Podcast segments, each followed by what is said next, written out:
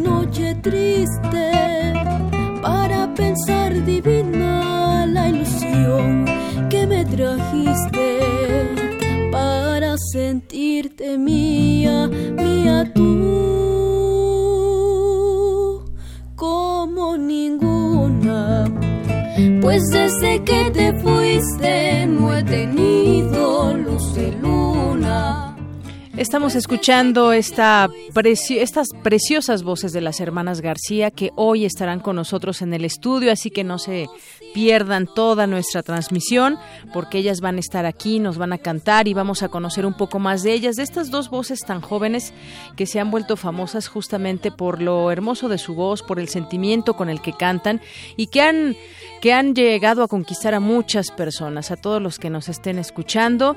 Les presentamos a las hermanas García, que ya han estado aquí en Radio UNAM, pero pues hoy las vamos a tener en Prisma RU. Escuchémoslas un poco más. Pues desde que te fuiste no he tenido luz de luna.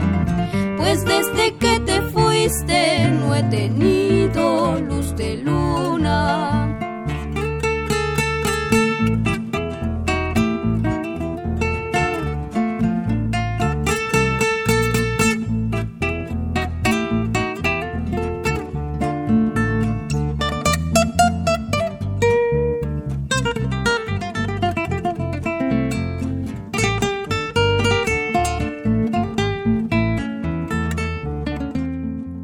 Bien, pues así que los, les reiteramos esta invitación para que nos escuchen y también sintonicen esta entrevista que más adelante tendremos con las hermanas García. Y mientras tanto, también les doy un adelanto de lo que tendremos en la información el día de hoy. En, nuestras notas universitarias tendremos varios temas por ahí.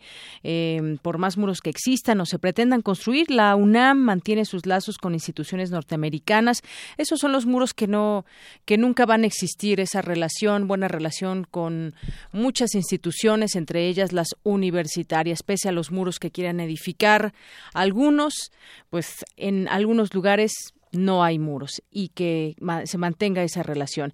Luego vamos a entrevistar más adelante, nos acompañará el maestro Héctor Anaya, director de la Escuela de Escritores de la Sociedad General de Escritores de México, porque nos va a invitar y a platicar sobre un curso, taller de divulgación y periodismo de la ciencia.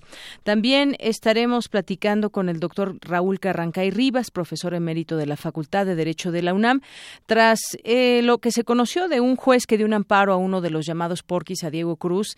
Eh, se desató una gran polémica en torno a este juez, hizo lo correcto o no en la mm, eh, pues no solamente en las redes sociales, en la opinión pública, yo diría en general, se cuestionó de una manera muy, muy fuerte a este juez. Platicaremos sobre el caso porque hay quien explica también eh, acerca de no, no el proceso, sino la manera en cómo, cómo se redactó esta, em, eh, pues el tema de darle la libertad a este joven. Las razones, pues por supuesto, fueron muy cuestionadas, pero habrá algún recoveco eh, en ese tema legal por el cual se haya dejado o eh, se haya permitido esta libertad. Vemos vemos que sí en los hechos pero ahora con esta eh, con esta suspensión a este juez nos quedan otras dudas que ya platicaremos aquí más adelante. Tendremos información como siempre también nacional internacional cultura deportes y más aquí en Prisma RU así que de una vez arrancamos. Portada RU.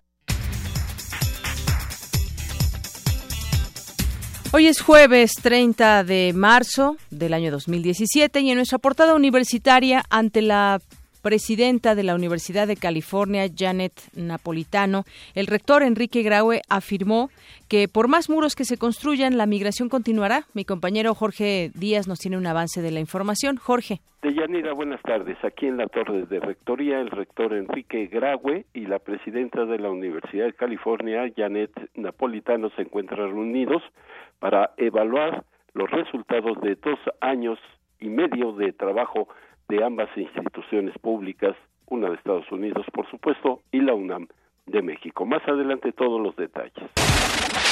Gracias, Jorge. En el certamen nacional e internacional de periodismo se exigió justicia por los periodistas asesinados en México. Mi compañera Virginia Sánchez estuvo presente y nos tiene un avance también de esta información. Buenas tardes, Buenas tardes, Yanira y auditorio de Prisma RU. Este 30 de marzo se llevó a cabo la edición 46 del Certamen Nacional e Internacional de Periodismo, donde se otorgaron 45 reconocimientos a diversos periodistas. Los detalles de la información más adelante.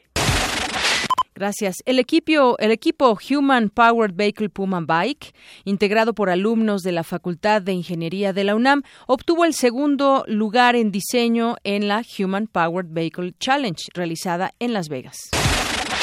En nuestra portada nacional, la Procuraduría General de la República solicitó a la Interpol girar una ficha roja en contra del exgobernador de Chihuahua, César Duarte, para que sea buscado en más de 190 países. El secretario de Educación, Aurelio Nuño, dijo que un cambio de gobierno en México en 2018 no garantiza la permanencia del actual modelo educativo que se pretende aplicar en el país. Porfirio Muñoz Ledo aseguró que urge a conformar un bloque de todas las izquierdas en torno a un candidato único a la presidencia de la República por los métodos de selección que se estimen pertinentes. En Veracruz ordenan en un año, ordenan, perdón, un año de prisión como medida cautelar al exsecretario de Finanzas Mauricio Audirac, acusado de participar en el presunto desvío de 2.300 millones de pesos del Seguro Popular. Ex colaborador de César Duarte, Antonio Tarín García, aseguró que no se escondió de las autoridades en San Lázaro. Después de obtener un amparo, se encuentra en Chihuahua para enfrentar las acusaciones en su contra. El magistrado Álvaro Augusto Pérez Juárez fue designado presidente del Tribunal Superior de Justicia de la Ciudad de México. Permanecerá en el cargo hasta noviembre de 2018. El jefe de gobierno de la Ciudad de México, Miguel Ángel Mancera, aseguró que se combatirá la presencia de coyotes afuera del Centro de Sanciones Administrativas, mejor conocido como el Torito. El presupuesto de 270 millones de pesos no alcanzará para rehabilitar las 15 calles de la zona rosa, informó el delegado de Cuauhtémoc, Ricardo Monreal. El sacerdote Óscar López Navarro, secuestrado la noche del pasado martes en Tampico, Tamaulipas, fue liberado por sus captores. Un grupo armado atacó a los ocupantes de un vehículo que circulaban en la zona montañosa central de Veracruz, lo que dejó un saldo de dos muertos y un herido. La Procuraduría General de Justicia de San Luis Potosí inició las investigaciones por el hallazgo de cinco bolsas plásticas que contenían los restos descuartizados de personas. El periodista Julio Omar Gómez dijo que busca salir de Baja California Sur luego de que hace dos días fue atacado por tercera vez por presuntos criminales. Guillermo Romero Pozos, regidor del Partido Encuentro Social en el municipio de Chalco, Estado de México, fue atacado a balazos esta mañana. Un estudiante de la Universidad Politécnica de Tlaxcala, campus Zacatelco, apuñaló al secretario académico de esta institución, Luis Álvarez Ochoa. Hoy es el Día Internacional de las Trabajadoras del Hogar. ONU Mujeres pidió a, las autoridades mexicanas ratificar el convenio 189 que promueve la igualdad de derechos laborales de este sector. Hoy en nuestra portada de Economía y Finanzas, este jueves inició la liberación de los precios de la gasolina. Mi compañero Abraham Menchaca nos tiene un avance de la información. Así es, Deyanira, buenas tardes. El doctor Benjamín García Páez, académico de la Facultad de Economía del UNAM, advirtió que la falta de inversionistas privados en transporte y almacenamiento de combustible ha frenado que se liberen realmente los precios, ya que Pemex seguirá regulándolos. Más adelante, los detalles. Gracias. Y Altan Redes, el consorcio ganador de la red compartida, eligió a Nokia y Huawei como proveedores tecnológicos de la red nacional, lista para echar a andar red móvil de quinta generación. Según analistas económicos, se anticipa que el Banco de México anuncie hoy un aumento a su tasa de interés de referencia de 25 puntos base, de acuerdo con una encuesta realizada por Bloomberg. Hoy en nuestra portada internacional, el gobierno estadounidense de Donald Trump buscaría modificaciones modestas al Tratado de Libre Comercio de América del Norte, aseguró el diario The Wall Street Journal. El presidente de Rusia, Vladimir Putin, dijo que su país apoyará al gobierno de Estados Unidos en la lucha contra el terrorismo. El Parlamento venezolano, dominado por la oposición, se declaró en rebelión y advirtió que desconocerá todos los fallos del máximo tribunal que se adjudicó las competencias legislativas. Un nicaragüense se ahorcó en su celda tras pasar tres meses retenido en un centro de detención de inmigrantes en California, Estados Unidos. Vamos con Eric Morales, que nos tiene un avance de la información que nos tendrá en materia internacional. Eric, buenas tardes. ¿Qué tal, Deyanira? Buenas tardes. Hablaremos vía telefónica con Gabriela Sotomayor, quien es colaboradora de Radio UNAM y se encuentra en la sede de la ONU en Ginebra, Suiza, y nos hablará sobre el ánimo europeo a un día del inicio del Brexit. Además, hablaremos sobre las sanciones o las conversaciones de desarme nuclear que se realizan en Nueva York. Los detalles en Global RU. Gracias, Eric. Y nos vamos al avance de la información cultural con Tamara Quiros. Tamara, buenas tardes. Buenas tardes, Deyanira. Ayer el Instituto Nacional de Bellas Artes informó el fallecimiento del poeta chapaneco Juan Bañuelos. En un momento, la información. Gracias. Vámonos contigo, Isaí Morales, en la información deportiva. Muy buenas tardes, Deyanira. Hoy en El Zarpazo vamos a hablar sobre el programa de becas para alumnos deportistas de la UNAM. Todos los detalles más adelante. Gracias, Isaí. Campus RU.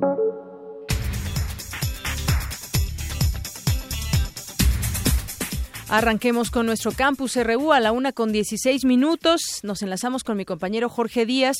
Por más muros que existan, no se pretendan construir la Universidad Nacional Autónoma de México, la UNAM, continúa y seguirá con los lazos con instituciones norteamericanas como lo es con la Universidad de California. ¿Qué tal, Jorge? Buenas tardes.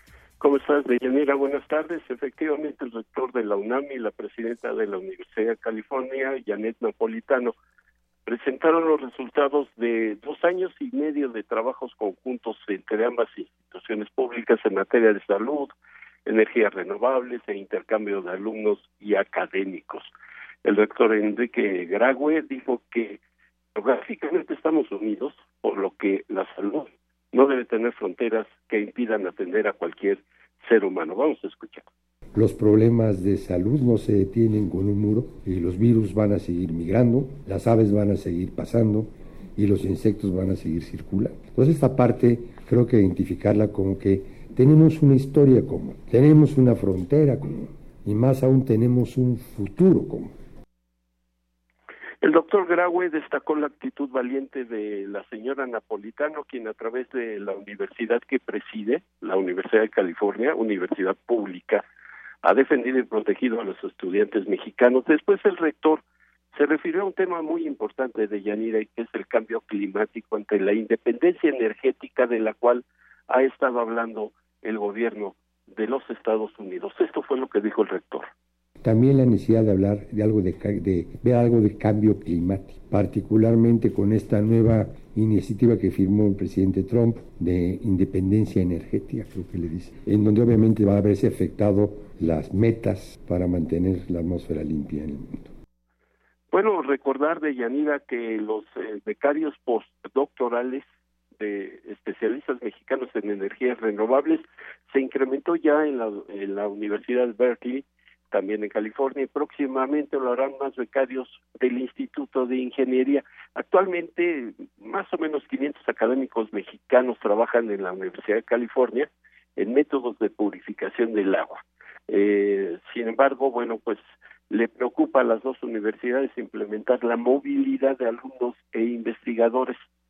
Se mencionó el tema de que estudiantes de la Universidad de California acudan a la Facultad de Medicina aquí en la en Ciudad Universitaria en una especie de escuela de verano para que, bueno, pues ellos también em, tengan conocimiento del sistema de salud nacional y sobre todo que puedan aplicar la medicina en español y que haya especialistas allá en California que hablen español y que puedan atender a una gran comunidad eh, hispanoparlante que existe en esta entidad. Esto fue lo que dijo Janet Napolitano al respecto. I like uh, uh, the uh, ideas that UNAM has put on the table uh, where health is concerned uh, to have a, a summer school uh, where Dijo que le encantó la idea de que puso la UNAM sobre la mesa en cuanto al sector salud, la ocupación y también realizar un taller durante el verano para capacitarse sobre las políticas del sector. Por ejemplo, en California, donde se tiene una enorme escasez de los profesionales en el sector salud que hablen español y que atiendan a la gente que vive allá. Ellos continúan, eh, tanto la señora eh, Janet Napolitano como el rector Enrique Graue, trabajando aquí en la torre de rectoría después de la conferencia, se trasladaron a una sala adjunta a donde fue el evento principal y continuaron sobre todo el tema de movilidad de Yanira, esto es el intercambio de alumnos y académicos de ambas universidades. Por lo pronto lo que yo tengo. Pues muy interesante este encuentro, Jorge, y además, como bien decías, lo que no tiene muros, pues es la salud, la educación, incluso los debates sobre el cambio climático. Así es, y e insistió el rector Enrique Graue que, bueno, estas políticas del actual gobierno de los Estados Unidos pues se tendrán que contrarrestar. Se habló incluso del Obamacare, en donde, bueno, pues hubo un revés importante para el presidente Trump el, días pasados, en donde el propio Congreso, en su mayoría republicana, pues eh, dijo, no, el, el programa de salud que implementó Barack Obama continúa y bueno, pues para atender sobre todo a las mujeres, mujeres latinas y aquellas mujeres que no cuentan con un sistema de seguridad pública allá en los Estados Unidos. Muy bien, pues gracias Jorge. A ti, Deyanira, gracias. Buenas tardes. Continuamos una con 21 minutos. Vamos a dar paso a la siguiente información. Los límites. ¿Qué tan importante es ponerle límites a los niños? Si ustedes son papá o mamá, pues esta información seguramente les va a interesar. Mi compañera Ruth Salazar realizó la siguiente información. ¿Qué tal, Deyanira? Buenas tardes. Los límites que deben poner los padres a los hijos son como una moldura imaginaria que sirve para contener un espacio donde los niños pueden crecer y crear libremente, desarrollar su autonomía y habilidades sociales, sin salirse de la frontera impuesta. La ausencia de límites y normas en la familia puede traer consecuencias negativas para la educación de los niños. La académica de la Escuela Nacional de Trabajo Social de la UNAM, Nelly Tello Peón, habló sobre la importancia de delimitar. Los límites se tienen que poner desde el principio porque el problema es que si pensamos que son muy pequeños para los límites, pues ya cuando se los querramos poner ya vamos a tener muchos enfrentamientos y muchos problemas para enseñarlos a, a, convivir en un ambiente en donde no cada quien hace exactamente lo que quiere, sino donde todos contribuyen para la familia.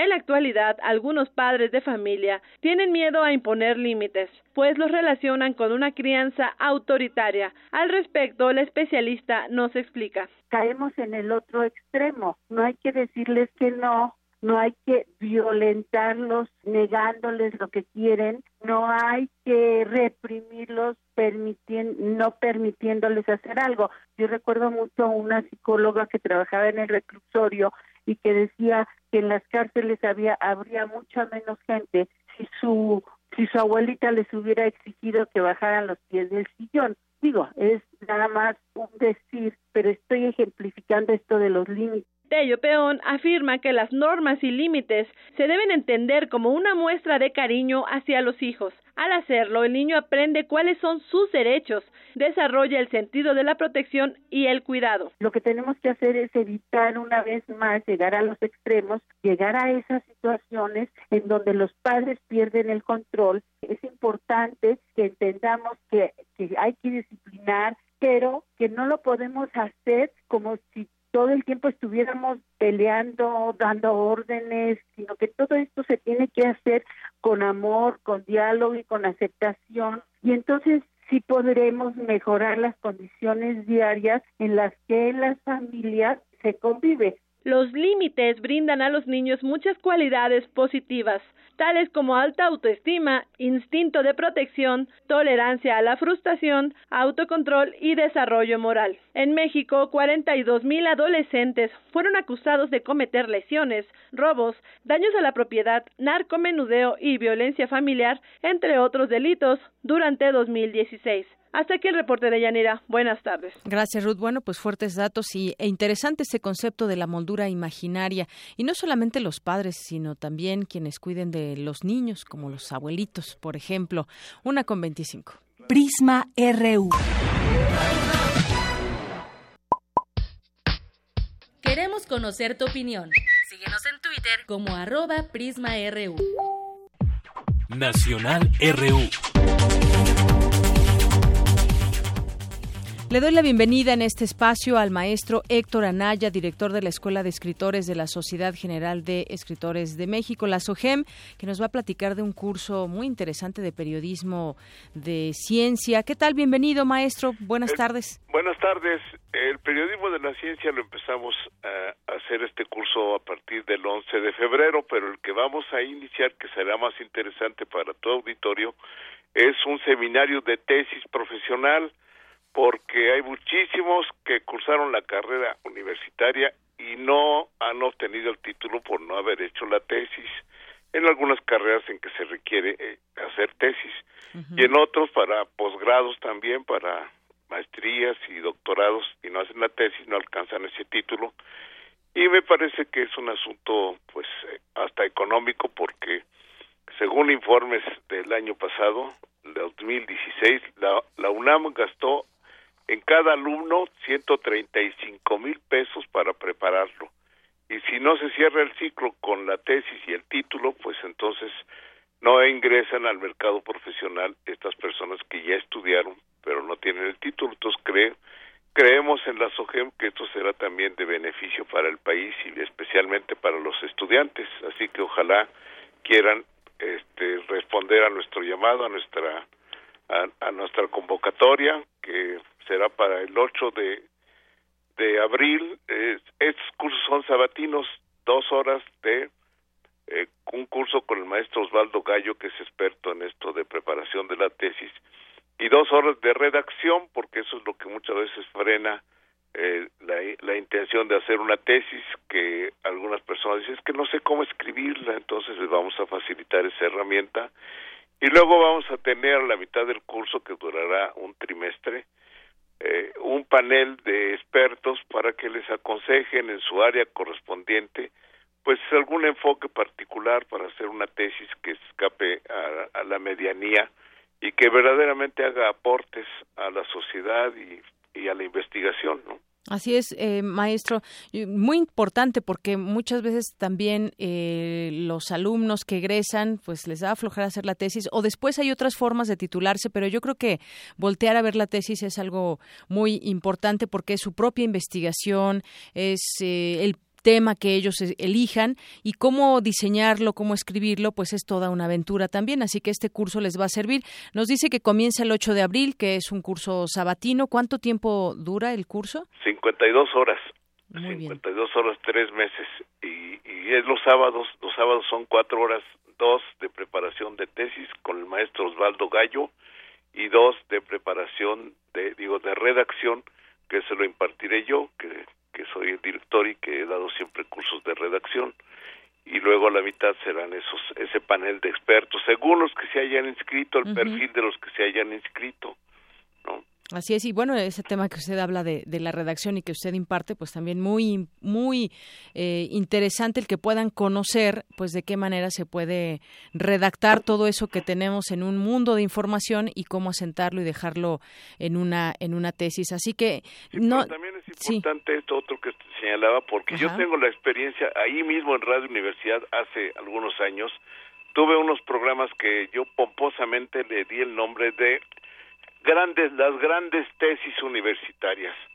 Y me me clavé en la biblioteca para buscar este, diferentes tesis que, que merecieran ese título y la verdad es que no había grandes tesis y sufrí mucho para encontrarlos hasta que ya llevaba algún tiempo el programa, entonces los maestros empezaron a aconsejar, mira, en arquitectura y esto, en leyes este otro, en medicina, etcétera, porque pues la verdad es que se repetían mucho las tesis y no tenían nada de trascendente. Y lo que lo que se supone precisamente que sostener una tesis es tener un enfoque diferente, peculiar, que verdaderamente sea un aporte y que sea una investigación, ¿no? Así es como hacer trascendente la tesis justamente. Los teléfonos o a dónde se pueden comunicar las personas interesadas que nos estén escuchando y que además usted que a usted que los lo están escuchando, pues puedan tenerlo como maestro en este en este curso. Muy bien, pues mira, te voy a decir cuál es el este es 24, no, perdón, perdón, este 2154 Sí. 2403 es el teléfono de la Escuela de Escritores. Y también pueden, este, eh, por, por,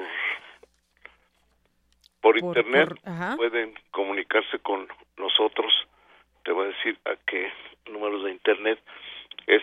Eh, en la página. Página, no, este, correo. Mm, ah, contacto escuela arroba sogem.org de organización org.mx. Muy bien. Contacto escuela arroba En punto MX. Punto MX. Muy bien. Entonces, eh, te confirmo, 41 25 24 04. La escuela está en Coyoacán, en el Deuterio Méndez y Héroes del 47. Muy bien, pues ahí, está la invitación a todas las personas que nos estén escuchando, egresados, gente que quiera hacer su tesis, titularse y bueno, hacerlo de la mejor manera con los mejores maestros. Así que la invitación queda abierta, maestro. Yo le agradezco mucho que, que, haya estado con nosotros. buenas tardes. Buenas tardes. Hasta luego, maestro Héctor Anaya, director de la Escuela de Escritores de la Sociedad General de Escritores de México, la SOGEM. Prisma RU. Programa con visión universitaria para el mundo.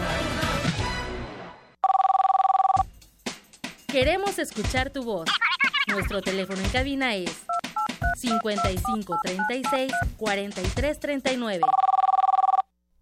Bien, continuamos con la información nacional y hay declaraciones de Vicente Fox, el expresidente de México, emanado del Partido Acción Nacional, que continúa en su discurso ahora otra vez como lo hizo en su momento en 2012, ahora lo hace en 2017 y de cara a las elecciones de 2018 porque dice que no hay que dar por muerto al PRI, eh, habla de varias cosas, no tiene partido, es una entrevista que le dio al periódico El Universal, dice que no tiene partido, hay que recordar que fue fue expulsado de su partido por hacer más proselitismo por otro que fue en ese entonces el PRI y bueno pues nada que perder dice eh, también dice que enfrenta de frente ahora él a Donald Trump porque no tiene nada que perder como es una persona sin partido.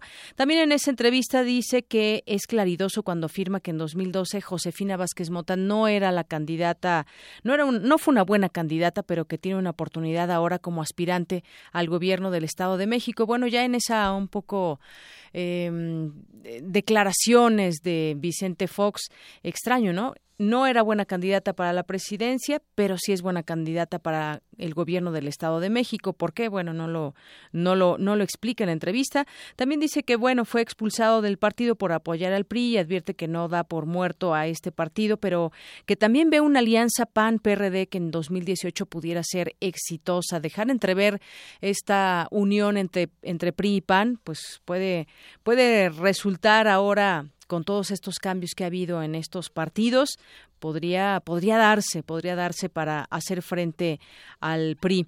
Advierte también que empresas mexicanas que participen en el muro les pregunta, ¿van a agarrar monedas de ese Judas? ¿Qué equivocados están y qué poco sentido patriótico tienen?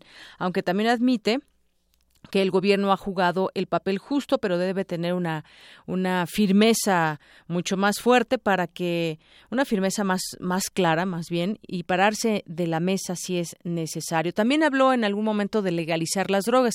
Él, de pronto, eh, como buen panista, pues en su momento ha sido siempre, pues, eh, girado mucho a la derecha y este, en temas como, por ejemplo, el aborto, nunca quiso entrarle y además su partido, pues, no ha querido legislar en torno a ese tema, o no legislar, sino votar a favor de la decisión de las mujeres, pero eso sí, de las de la marihuana dice que no solamente en temas de salud es como debe eh, permitirse, sino en general que se permita el uso de la marihuana. Legalizar las drogas es un camino y una iniciativa que México debe tomar, es lo que dice.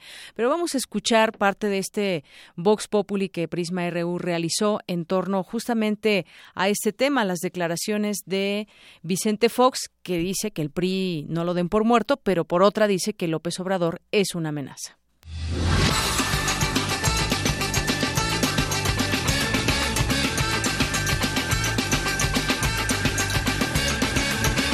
Ah, no, pues no conozco mucho de política como para opinar, pero pues no es correcto, ¿no? Lo que opino que no es correcto porque pues según él es del PAN y se está aliando del PRI, entonces como que da más a, pone más en eh, el descubierto que el PRI y el PAN casi son lo mismo y pues más que nada es lo que está dando a entender.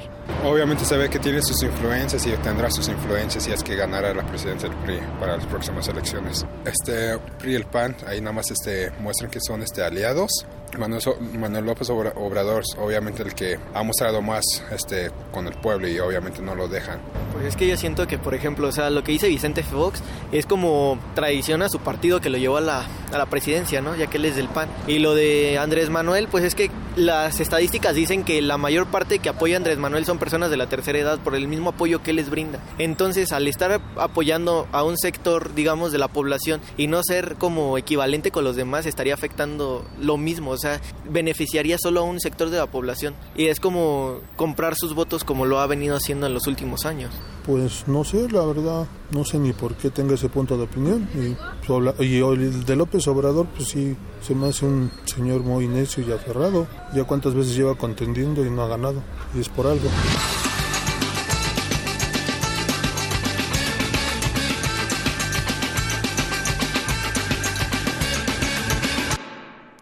Y continuamos ahora con otro tema, tiene que ver con el asesinato de la, de la periodista Miroslava eh, Bridge Belducea. Ya identifican a dos implicados en este asesinato. La Fiscalía General de Chihuahua identificó al conductor del vehículo que se utilizó en la ejecución de la corresponsal del diario La Jornada y a la persona que escribió el mensaje que se dejó en ese lugar del crimen, pero aún falta establecer quiénes son los asesinos eh, material e intelectual esto lo reveló el titular de esta dependencia de la Fiscalía General, César Augusto Peniche, ante diputados de la Comisión Especial que da seguimiento a las agresiones de periodistas y medios de comunicación que está encabezando la panista Brenda Velázquez Valdés. El fiscal detalló que en el domicilio donde se encontró el vehículo eh, que utilizaron los agresores para llegar a la vivienda de Miroslava, mismo en el que posteriormente huyeron los agentes ministeriales, hallaron algunos dispositivos electrónicos con información que corrobora la participación del crimen organizado, que esta era una de las líneas a investigar por parte del crimen organizado, e incluso detectaron información con amenazas hacia la reportera. Hay que recordar que no, que ya había tenido amenazas eh, de muerte previas eh, la periodista. De acuerdo con el fiscal, recabaron evidencias que permiten establecer quién escribió el mensaje de la cartulina que se halló en el lugar, firmada por el 80, ya que la letra coincide con otro texto localizado en el sitio donde estaba el automóvil. Hablando de periodistas, también está muy grave el periodista que fue atacado en Veracruz. Armando Arrieta Granados, jefe de redacción del periódico La Opinión. Él iba, terminó su trabajo, se fue a su casa y ahí justamente fue donde fue atacado. También había tenido otras amenazas eh, de muerte en otras, en otras ocasiones. Este comunicador de 51 años permanecía todavía en el área de terapia intensiva, fue trasladado debido a que tuvo complicaciones. Y bueno, la Fiscalía Especial para Atención a Delitos Cometidos contra la Libertad de Expresión de la PGR dio inicio también a una carpeta de investigación por este atentado. También impartía clases en la Universidad Veracruzana este periodista y en alguna época la opinión llegó a tener, la opinión, que es el medio donde también trabajaba, llegó a tener tanta influencia que se le atribuía la capacidad de quitar o poner alcaldes y en el presente mes también hay que recordar, esto se suma tres periodistas que han sido asesinados en el país, Cecilio Pineda Brito, quien colaboraba en el Informador Despertar del Sur y el semanario La Voz de Tierra Caliente, esto allá en Guerrero, Ricardo Monluí Cabrera, propietario y director del portal El Político y editor de la columna Crisol del Sol en Córdoba, Veracruz, y pues bueno, también este de Miroslava que acabamos de comentar, este periodista ahora muy grave, Armando Arrieta, ojalá que salve la vida y bueno, pues ya también había sido amenazado en otro momento. Y bueno, vamos ahora con mi compañero Abraham Menchaca que nos tiene información sobre la liberalización de los precios de las gasolinas en algunas partes del norte del país. Cuéntanos, Abraham, buenas tardes. ¿Qué tal, Deyanira? Buenas tardes. La liberación de precios de gasolina y diésel inició este jueves en Baja California y Sonora, medida que según la Secretaría de Energía no generará cambios significativos debido a que Pemex continuará suministrando los combustibles ya que se retrasó la temporada abierta para otros proveedores. De esta manera, el precio de la gasolina variará de la misma manera que puede fluctuar el dólar por factores que van desde el precio del petróleo, la competencia y la ubicación de la estación de servicio, entre otros. El doctor Benjamín García Páez, académico de la Facultad de Economía de UNAM, advirtió que la falta de inversionistas privados en transporte y almacenamiento ha frenado que se liberen realmente los precios, ya que Pemex seguirá regulándolos.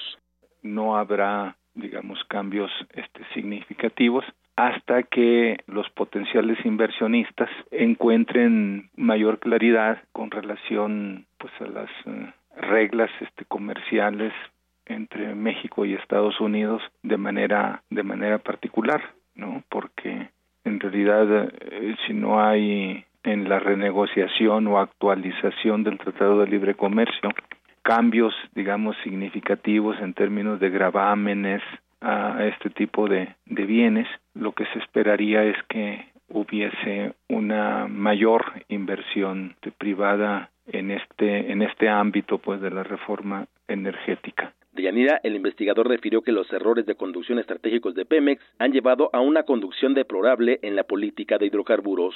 Es decir, que el consumo nacional siga siendo mayoritariamente de origen extranjero y de que aún esa actividad que estaba concentrada en el operador Petróleos Mexicanos, pues tenga que ser ahora transferida, cedida a particulares con lo cual pues quedaríamos con un mercado este de abasto de un recurso tan importante como es la gasolina en eh, digamos control de, de variables que no que no están bajo la discrecionalidad del país. El próximo 15 de junio se liberará el precio en Chihuahua, Coahuila, Nuevo León, Tamaulipas y el municipio de Gómez Palacio, Durango. De llenar la información que tengo. Buenas tardes. Gracias, Abraham. Muy buenas tardes. Bueno, sobre esto, hoy publicó una opinión eh, reforma una empresaria gasolinera que dijo esto ha sido una burla para el sector y una burla para el pueblo. Esto lo dijo Gabriela Ledesma, empresaria gasolinera de Ensenada, al referirse justamente a la liberación de los precios de las gasolinas. En otra información, información, el Banco de México inyecta oxígeno por eh, varios millones de pesos al gobierno federal gracias a la depreciación del tipo de cambio. Durante el año pasado, el Banco de México reportó una utilidad de operación de 535.311 millones de pesos, cantidad que le alcanzó para incrementar en una buena cantidad sus reservas de capital para revaluar sus activos y hasta entregarle al gobierno federal un histórico remanente por más de 321 mil millones de pesos. Bueno, y en otras, en otras cosas, en otra información también, platicar con usted acerca eh, pues el hallazgo de entre seis y diez cadáveres en límites de Colima y Jalisco. Desafortunadamente, estas malas noticias también hay que darle seguimiento. El conocimiento, el, el, comisionado de Seguridad Pública de Jalisco, Alejandro Velázquez, informó que al menos seis cuerpos fueron hallados al fondo de una barranca ubicada en los límites del estado de Colima. El funcionario estatal dijo que los cadáveres están en avanzado estado de descomposición. Aclaró que las autoridades de Jalisco eh, ya también apoyan a sus similares en Colima, pero que estas últimas serán eh, las que se hagan cargo de la investigación. Y bueno, también en la Cámara de Diputados están pidiendo rescindir los contratos con Odebrecht. Hay que recordar que esta empresa ya en Brasil ha tenido pues muchos problemas en el sentido de haber dado algún dinero y esto se puede entender como corrupción. Hay investigaciones incluso aquí en, en, México donde pues se trata de conocer más de este tema de Oderbrecht y los, los temas de corrupción también que hay aquí.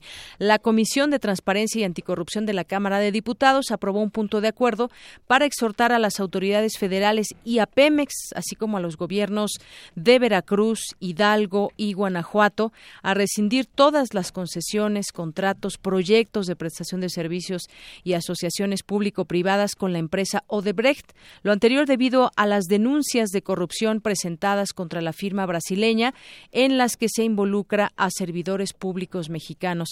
Digo, esta es una red que hay en varios países que se ha constatado de corrupción y uno de estos casos ha sido México. Es por eso que ahora los diputados piden que ya no tengan, ya no se tengan contratos con Odebrecht.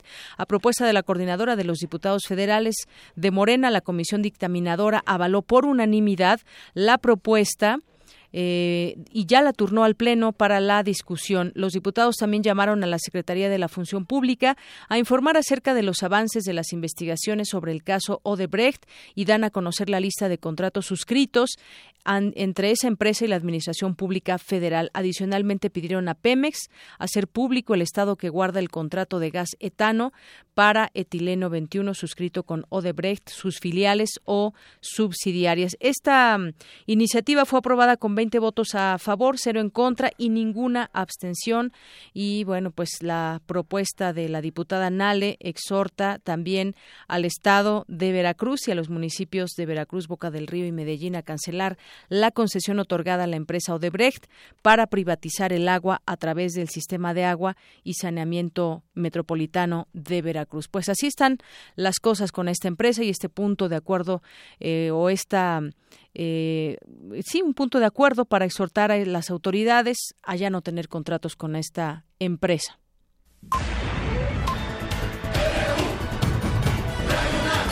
Prisma RU. Para nosotros, tu opinión es muy importante. Síguenos en Facebook como Prisma RU. Queremos escuchar tu voz. Nuestro teléfono en cabina es 55 36 43 39. Arte y cultura.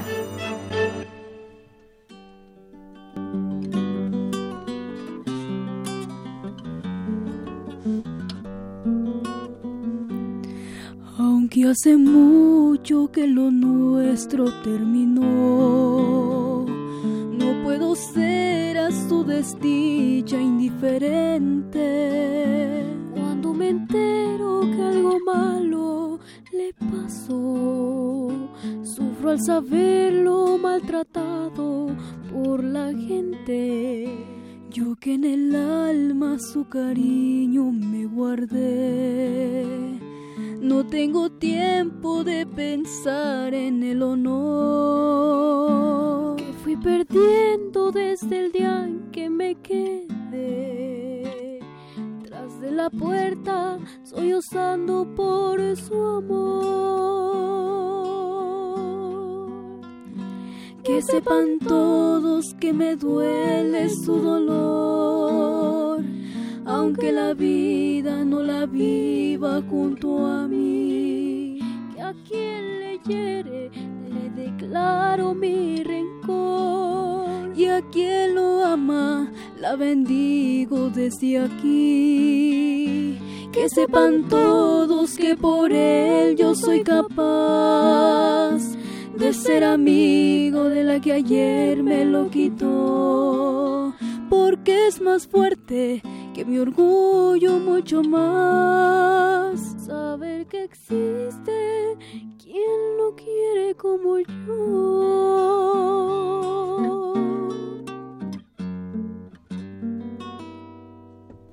Bravo. De Yanira Auditorio, que sepan todos que hoy en Radio UNAM nos acompañan las hermanas García. Bravo. Bienvenidas. Bienvenidas. Laura y Celia, las hermanas García, bienvenidas. Muchas gracias. Un dueto, ya lo escuchamos bien, un bolero que nos puso la piel chinita de Yanira. ¿Cómo no? Ya está con la te, lagrimita. Te veo, sí, te veo así como un poquito rojita y con la lagrimita a flor de ojo. Es que eso es lo que provocan sus voces y también la guitarra pero no vienen solas, exactamente de Yanira, están muy bien acompañadas por su director musical y fundador, quien es también su papá, Mariano García, bienvenido. Hola, buenas tardes, gracias. Y bueno, también eh, viene con ellas eh, su manager, Eugenia Santiago, y todos vienen desde Ometepec Guerrero. Bienvenidas aquí a Radio UNAM. Sabemos que, bueno, se van a presentar, pero antes de eso queremos iniciar comentando que tienen 15 y 16 años. Sí esas voces celestiales que escuchamos, 15 y 16 años. Sí, Laura tiene 16 y yo tengo 15. Tú tienes 15, Celia 15 y Laura 16.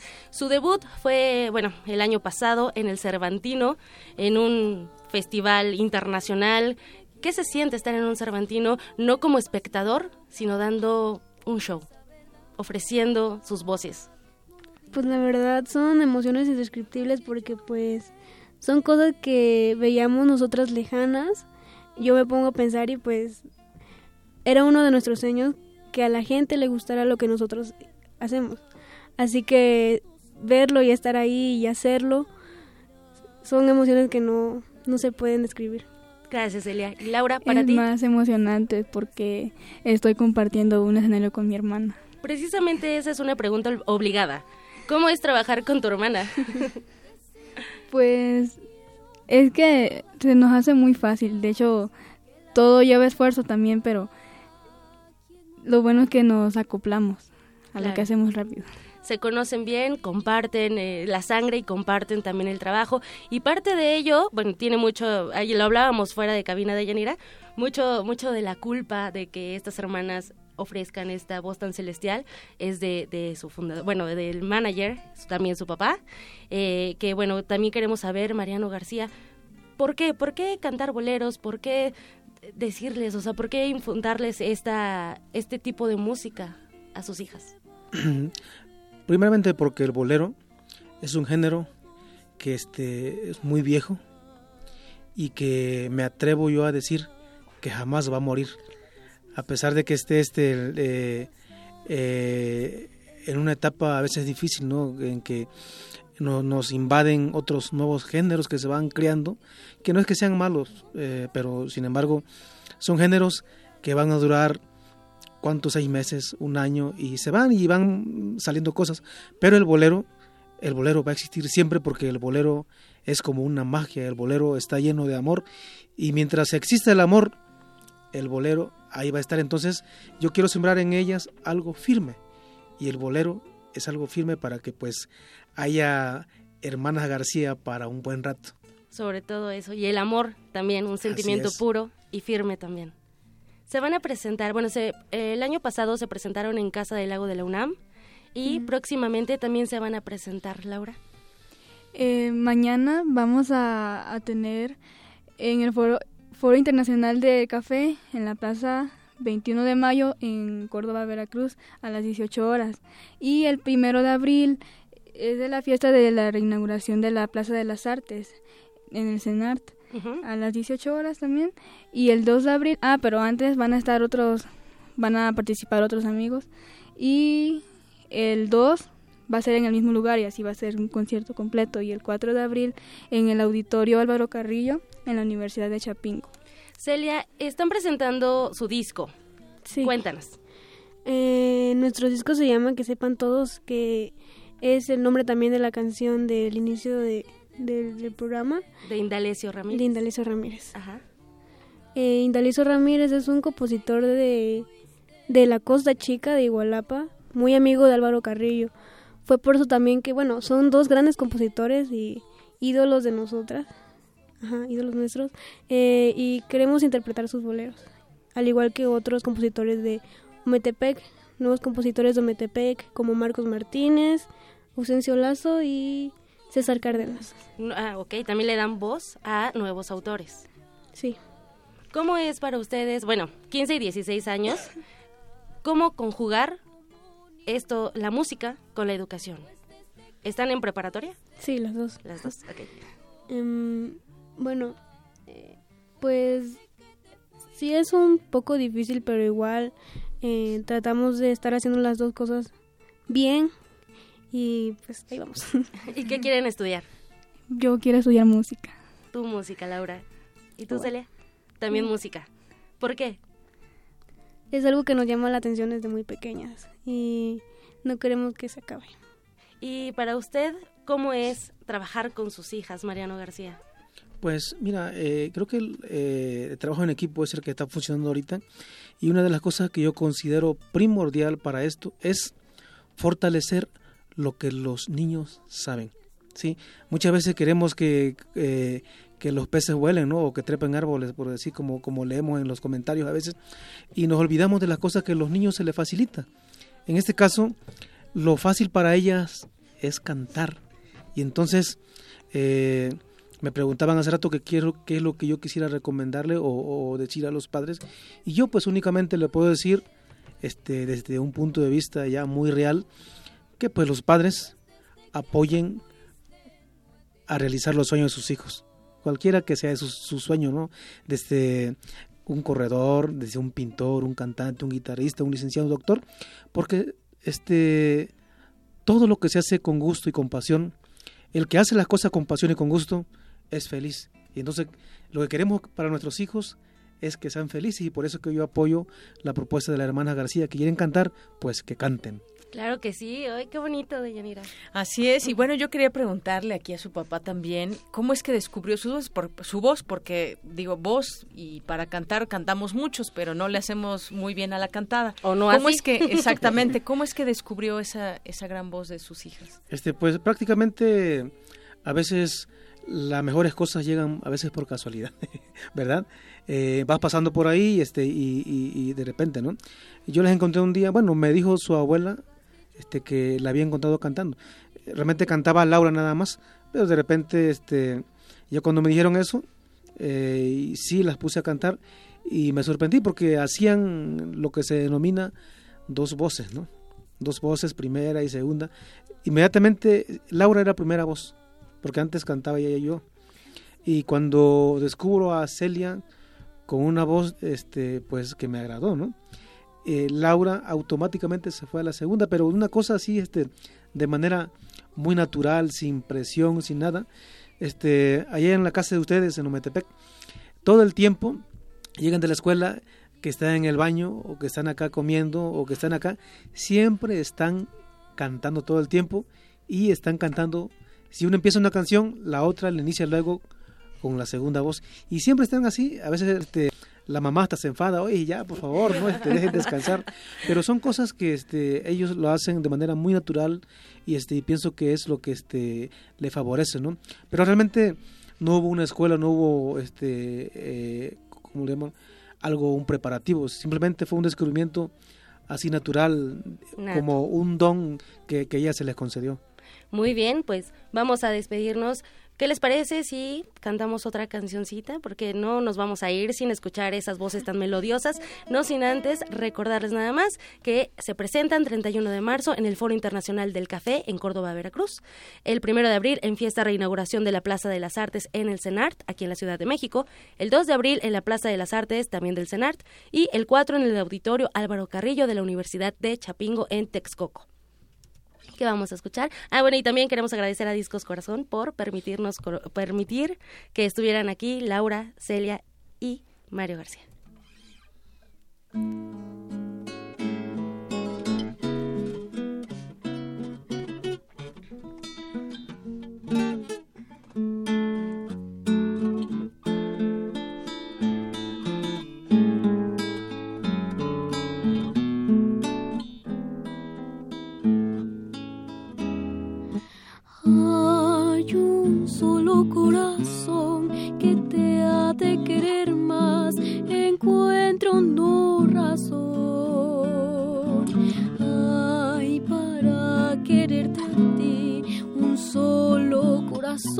Y yo lo tengo aquí.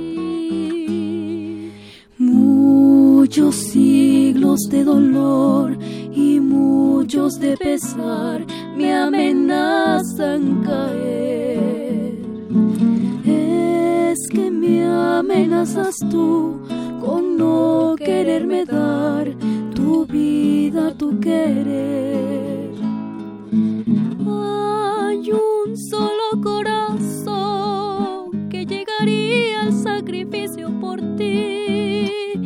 Si tú le dieras un minuto de amor. Lo dejarías tan feliz.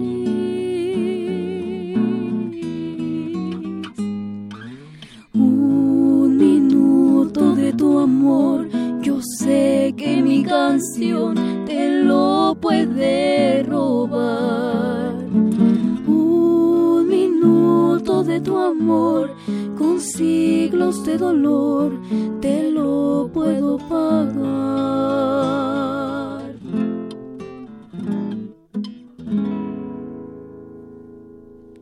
Prisma RU. programa con visión universitaria para el mundo. Yo celebro.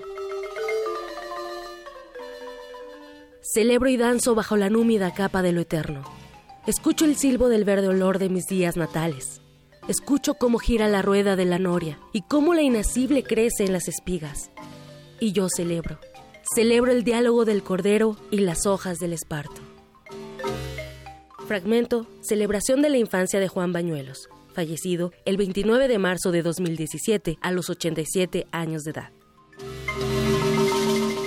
Habla el poeta Óscar Oliva, integrante del colectivo La Espiga Motinada y amigo entrañable de Juan Bañuelos.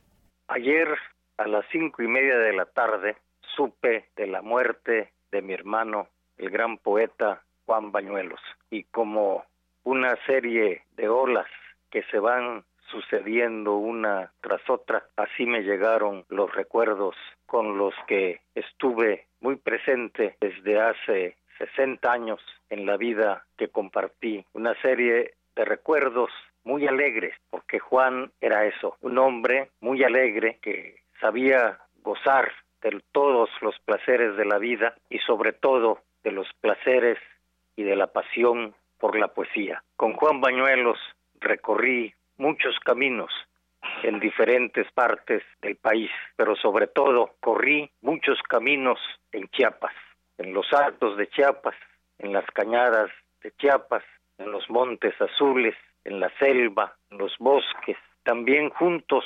atravesamos muchos ríos y lo hacíamos de una manera muy gozosa y a través de esos recorridos de ir abriéndonos nuevos caminos, fuimos comprendiendo hasta donde nuestra vista alcanzaba, hasta donde nuestros oídos podían escuchar el latir del mundo de los indios zapatistas.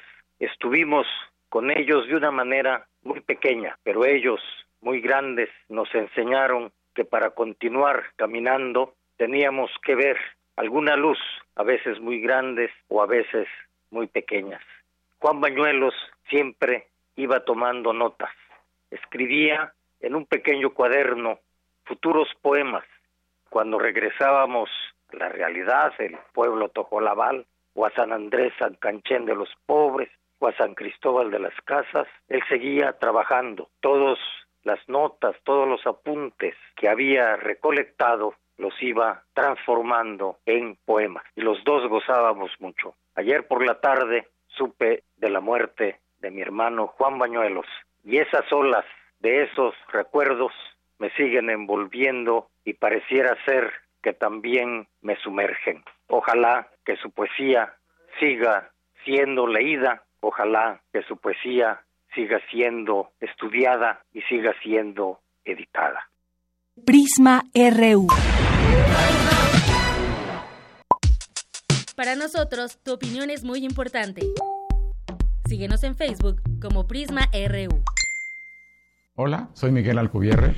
Vivimos realmente hoy un mundo privilegiado, un mundo en el que hay una explosión de actividad científica y cultural y vale la pena estar siempre bien enterado. Te invitamos al curso Geometría, Geometría Universo, Universo y Gravedad.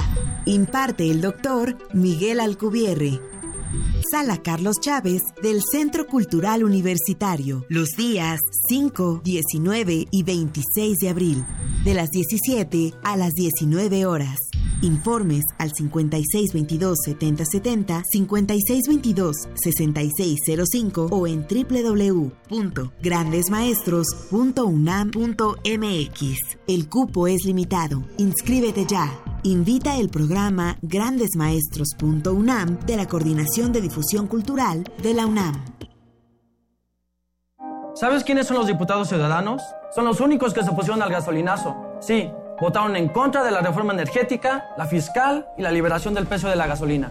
Son los únicos que han rechazado bonos y privilegios, cada uno de ellos más de medio millón de pesos. Si todos los diputados hubieran hecho lo mismo, el país habría ahorrado más de mil millones de pesos. Los diputados ciudadanos están demostrando que sí hay diferencias. Movimiento Ciudadano. Marzo llega con muchos estrenos que no te puedes perder. Escúchalos en descargacultura.unam. Te recomendamos. Haz que tu imaginación vuele. Disfruta de El Gran Teatro del Mundo. En la representación igualmente satisface el que bien al pobre hace, con afecto, alma y acción, como el que hace al rey. Y son iguales este y aquel en acabando el papel. Descarga cultura gratis en www.descargacultura.unam.mx.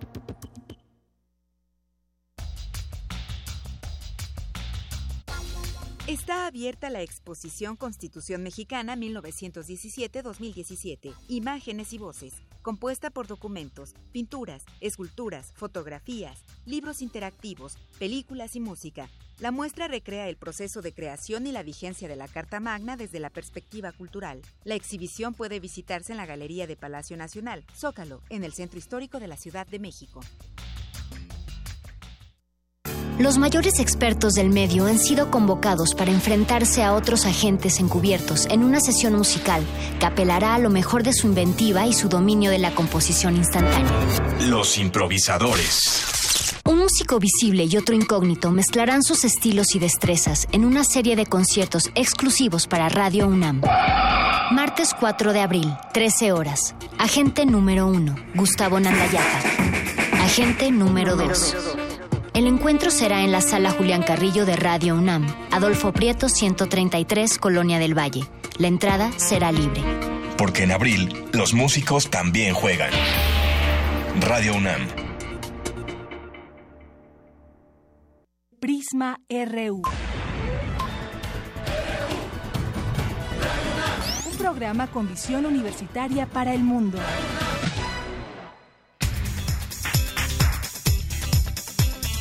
Vamos ahora al resumen de la información de la primera hora de Prisma RU con Ruth Salazar. Ruth, buenas tardes. ¿Qué tal, Deyanira? Buenas tardes. Este es el resumen. En la primera hora de Prisma RU hablamos con Héctor Anaya, director de la Escuela de Escritores de la Sociedad General de Escritores de México, sobre un seminario de tesis profesional en donde el alumno obtendrá las herramientas necesarias para su desarrollo será para el 8 de abril. Estos cursos son sabatinos, dos horas de un curso con el maestro Osvaldo Gallo, que es experto en esto de preparación de la tesis, y dos horas de redacción, porque eso es lo que muchas veces frena la intención de hacer una tesis, que algunas personas dicen, que no sé cómo escribirla, entonces les vamos a facilitar esa herramienta. Y luego vamos a tener a la mitad del curso, que durará un trimestre, un panel de expertos para que les aconsejen en su área correspondiente, pues algún enfoque particular para hacer una tesis que escape a, la medianía y que verdaderamente haga aportes a la sociedad y, y a la investigación, ¿no? Quédense con nosotros. En la segunda hora de Prisma RU hablaremos con el doctor Raúl Carrancá y Rivas, académico de la Facultad de Derecho de la UNAM, sobre la suspensión e investigación administrativa en contra del juez Anuar González, quien amparó a uno de los llamados porques. Hasta aquí el resumen de Yanira. Buenas tardes. Gracias, Ruth. Muy buenas tardes. 2 con 7.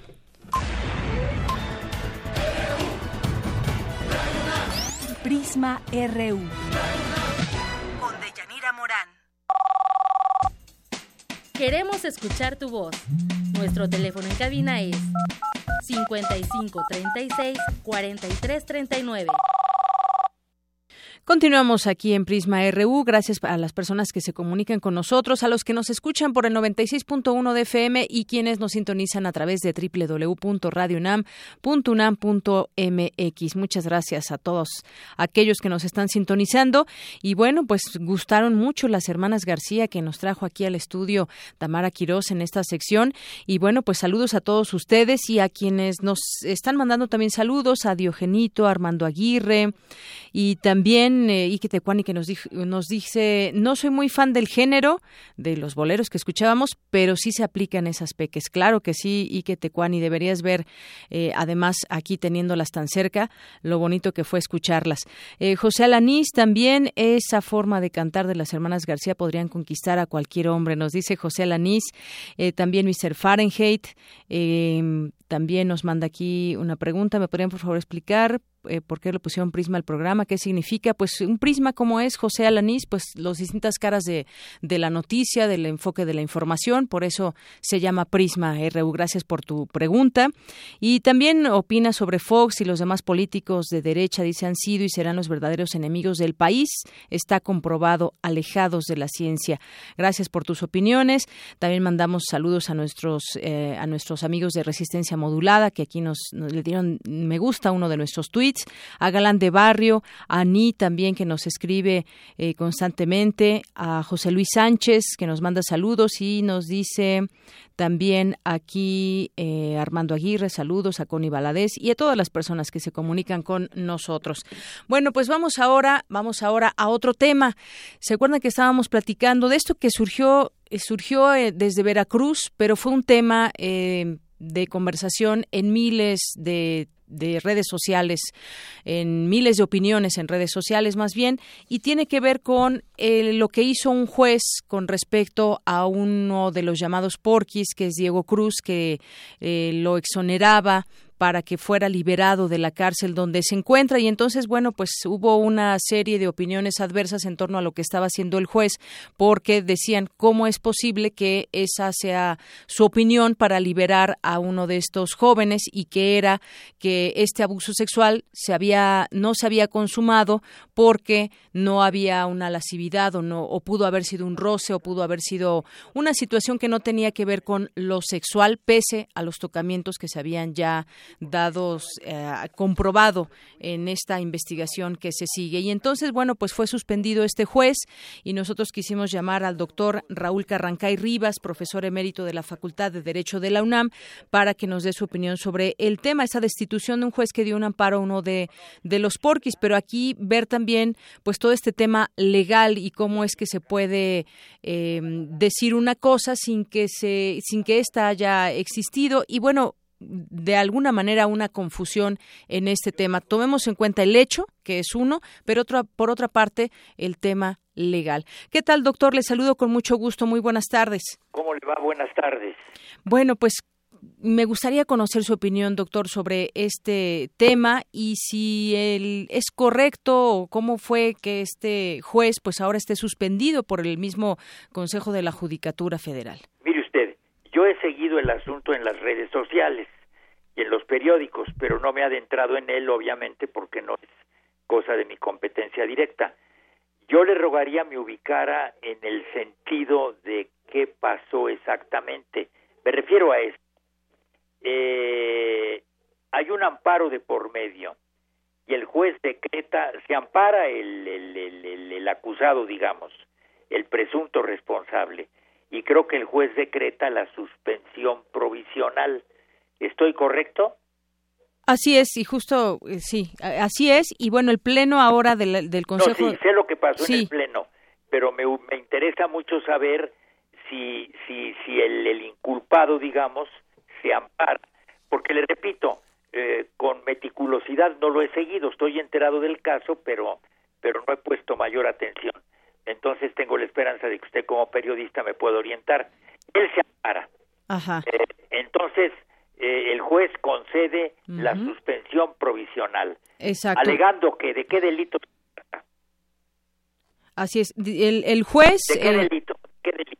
A ver, le leo este, este pedacito donde creo que lo explica bien. Dice que el juez tercero de Distrito de Veracruz emitió una resolución para no continuar conociendo de este eh, amparo, que es el 272-2017, promovido contra el auto de formal prisión. Y bueno, pues en este sentido, Diego Cruz, que aún está firme todavía este amparo, pero se habla de que la investigación continúa, fue impugnado y está pendiente de ser admitido el recurso de revisión por parte ya del Pleno del Consejo de la Judicatura Federal. Sí, pero ¿de qué delito se trata? Se trata del, violito del delito de violación, exactamente. No, porque me pierdo. Ajá, el delito es de violación. Bueno, bueno, en ese caso, hasta donde llegan mis noticias, basado en lo que leo en la prensa y en las redes sociales, va en este sentido. Eh, alega el juez que hubo, ¿cómo le diré? Caricias. Eh, Tocamientos. evidentemente sexual, quiero entender, lo contrario, pues no lo concibo, ¿no? Que hubo caricias pero que estas caricias no revelaban la intención de ir más lejos. Exactamente. Creo que por ahí va la cosa. Por ahí, exacto, que no revelaban, que no se hizo con la civilidad. Absolutamente aberrante. Sí. Por la razón de que todo tipo de caricia, en este orden de ideas, en el terreno en el que estamos, pues oiga, usted tiende a, a consecuencias y a efectos mayores, ¿no? Habría que ser un adivino para no, para, para, para saber exactamente estar en la mente del, del, del responsable o del presunto responsable para saber exactamente qué pasa. Entonces me parece a mí un acto de audacia del juez decir esto, algo inconcebible. Creo que este fue el argumento fundamental por el cual concede la suspensión provisional. Así diciendo, no, pues no se sabe qué es lo que iba a pasar. ¿Cómo que no se sabe, no? Si, si efectivamente está probado que hubo este género o tipo de caricias que conducen pues lógicamente a lo que le comento. Por ahí va la cosa, ¿verdad? Por ahí va la cosa justamente. Eh, el, alegó el juez este que estos tocamientos no iban en el sentido de un abuso sexual y que además no hubo una penetración como tal y todo esto que se puede leer en el expediente y que él justamente con eso justificó el que no había una intención de más y esto pues desató eh, opiniones muy contrarias, bueno, en contra de este juez, pero pues ahora él también pues es suspendido. Claro, eh, el decir que no hubo la intención, perdón, que no hubo penetración, ya entendemos de qué tipo de penetración se trata, pues es una locura.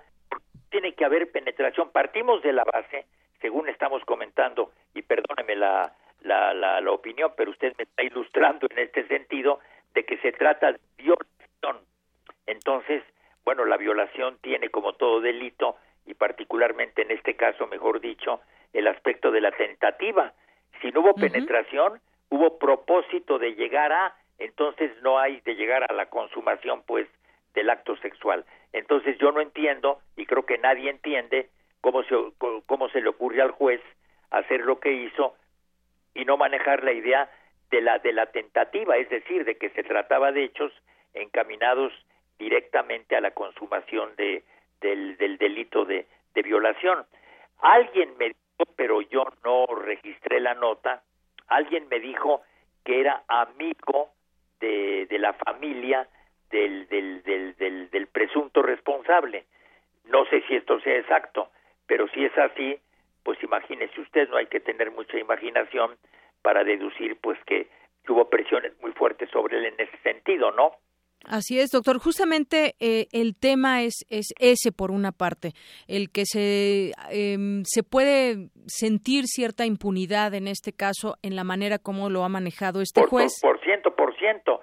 Y yo participo absolutamente de la resolución del Consejo de la Judicatura que hizo perfectamente bien en hacer lo que hizo, me parece absolutamente razonable. Así es. Porque vistas las cosas como las estamos planteando, pues oiga usted, es una aberración legal, ¿no? Sí. Por no decir que jurídica, ¿verdad? Y, este tema, pues bueno, va más allá porque justamente las fuentes confirman que una de las razones por la que el Pleno del Consejo de la Judicatura Federal tomó esta determinación es por la notoria ineptitud de este juez, por lo que ya se inició una investigación administrativa para revisar su actuación como titular del juzgado tercero y no solo su en actuación, Veracruz. Perdóneme, no solo su actuación, sino se supone que para designar a un juez se tienen en cuenta una serie de antecedentes muy importantes que conforman su carrera y su preparación jurídica. Entonces le surge a uno la duda de cómo una persona con estas características fue designada para un puesto de ese tipo, ¿no? no solo su actuación como juez, sino que no está calificado. Entonces se pregunta uno que cuando lo proponen o lo designan no se hace un previo estudio como debe ser de su currículum y no solo desde el punto de vista de leer el currículum, sino de atender a la comprobación de lo que él está diciendo ahí. Por ejemplo, experiencia. Estuve en tal juzgado como secretario, fui esto, fui aquello, comprobarlo. Eso, eso es fundamental. Yo creo que ahí hay algo que llama poderosamente la atención y que debe de ser, casi doy por descontado que así será, revisado por el Consejo de la Judicatura. Exactamente, y es una suspensión indefinida, es decir, el Consejo no revisará de fondo la resolución por la que se consideró que este joven Diego Cruz no tuvo intención de copular con la menor Dafne, sino únicamente se concentrará en revisar que el expediente no contenga irregularidades como por ejemplo está la desaparición de pruebas, firmas que no coincidan o actuaciones no publicadas entre otras. Se va a hacer una, una revisión de todo este Absolutamente y el Consejo tiene las facultades eh, para hacer lo que está usted señalando y además para, para, para analizar el razonamiento del juez, que me parece absurdo, el razonamiento y ver en qué lo funda, en qué lo motiva y desde luego, bueno, pues atender a los que les llamamos autos, es decir, al, al expediente, a las pruebas, etcétera, tiene que hacer una revisión en este sentido. Pero yo diría, en cuanto a calificar lo absurdo de su resolución, que ya de por sí habla mucho, digo, muy mal de él, del juez, sin ir más lejos, como una persona sí. fue designado. o bien falta de experiencia, falta de conocimiento, oportunismo, todo eso lo debe de revisar con muchísimo cuidado el Consejo. Bueno, doy por descontado que lo hará, es su obligación, ¿verdad? Así. Y ahora, pues bueno, se tambalea obviamente este amparo otorgado a este joven. La resolución ya fue impugnada además y está pendiente de ser admitido el recurso de revisión por un tribunal colegiado de circuito. Exactamente. Es decir, doy por descontado que se están presentando en contra del absurdo del juez, pues argumentos totalmente lógicos y fundados en derecho, ¿verdad? Y en, y en, y en, y en todo lo que sabemos que pasó, ¿no? Así es, doctor. Evidentemente, evidentemente. Pues bueno, seguirá este caso porque además es un tema que ya se ha interesado mucho la opinión pública por las características que ha tenido y bueno, pues esto que hizo el juez llamó mucho la atención y ahora pues esta suspensión merecía también que platicáramos de ello y de esta situación. Doctor, pues yo le agradezco mucho. Al contrario, yo le agradezco a usted. Que tenga una buena tarde. Buenas tardes. Con permiso. El doctor Raúl Carrancay Rivas, profesor emérito de la Facultad de Derecho de la UNAM. Prisma RU. Queremos escuchar tu voz. Nuestro teléfono en cabina es 55 36 43 39.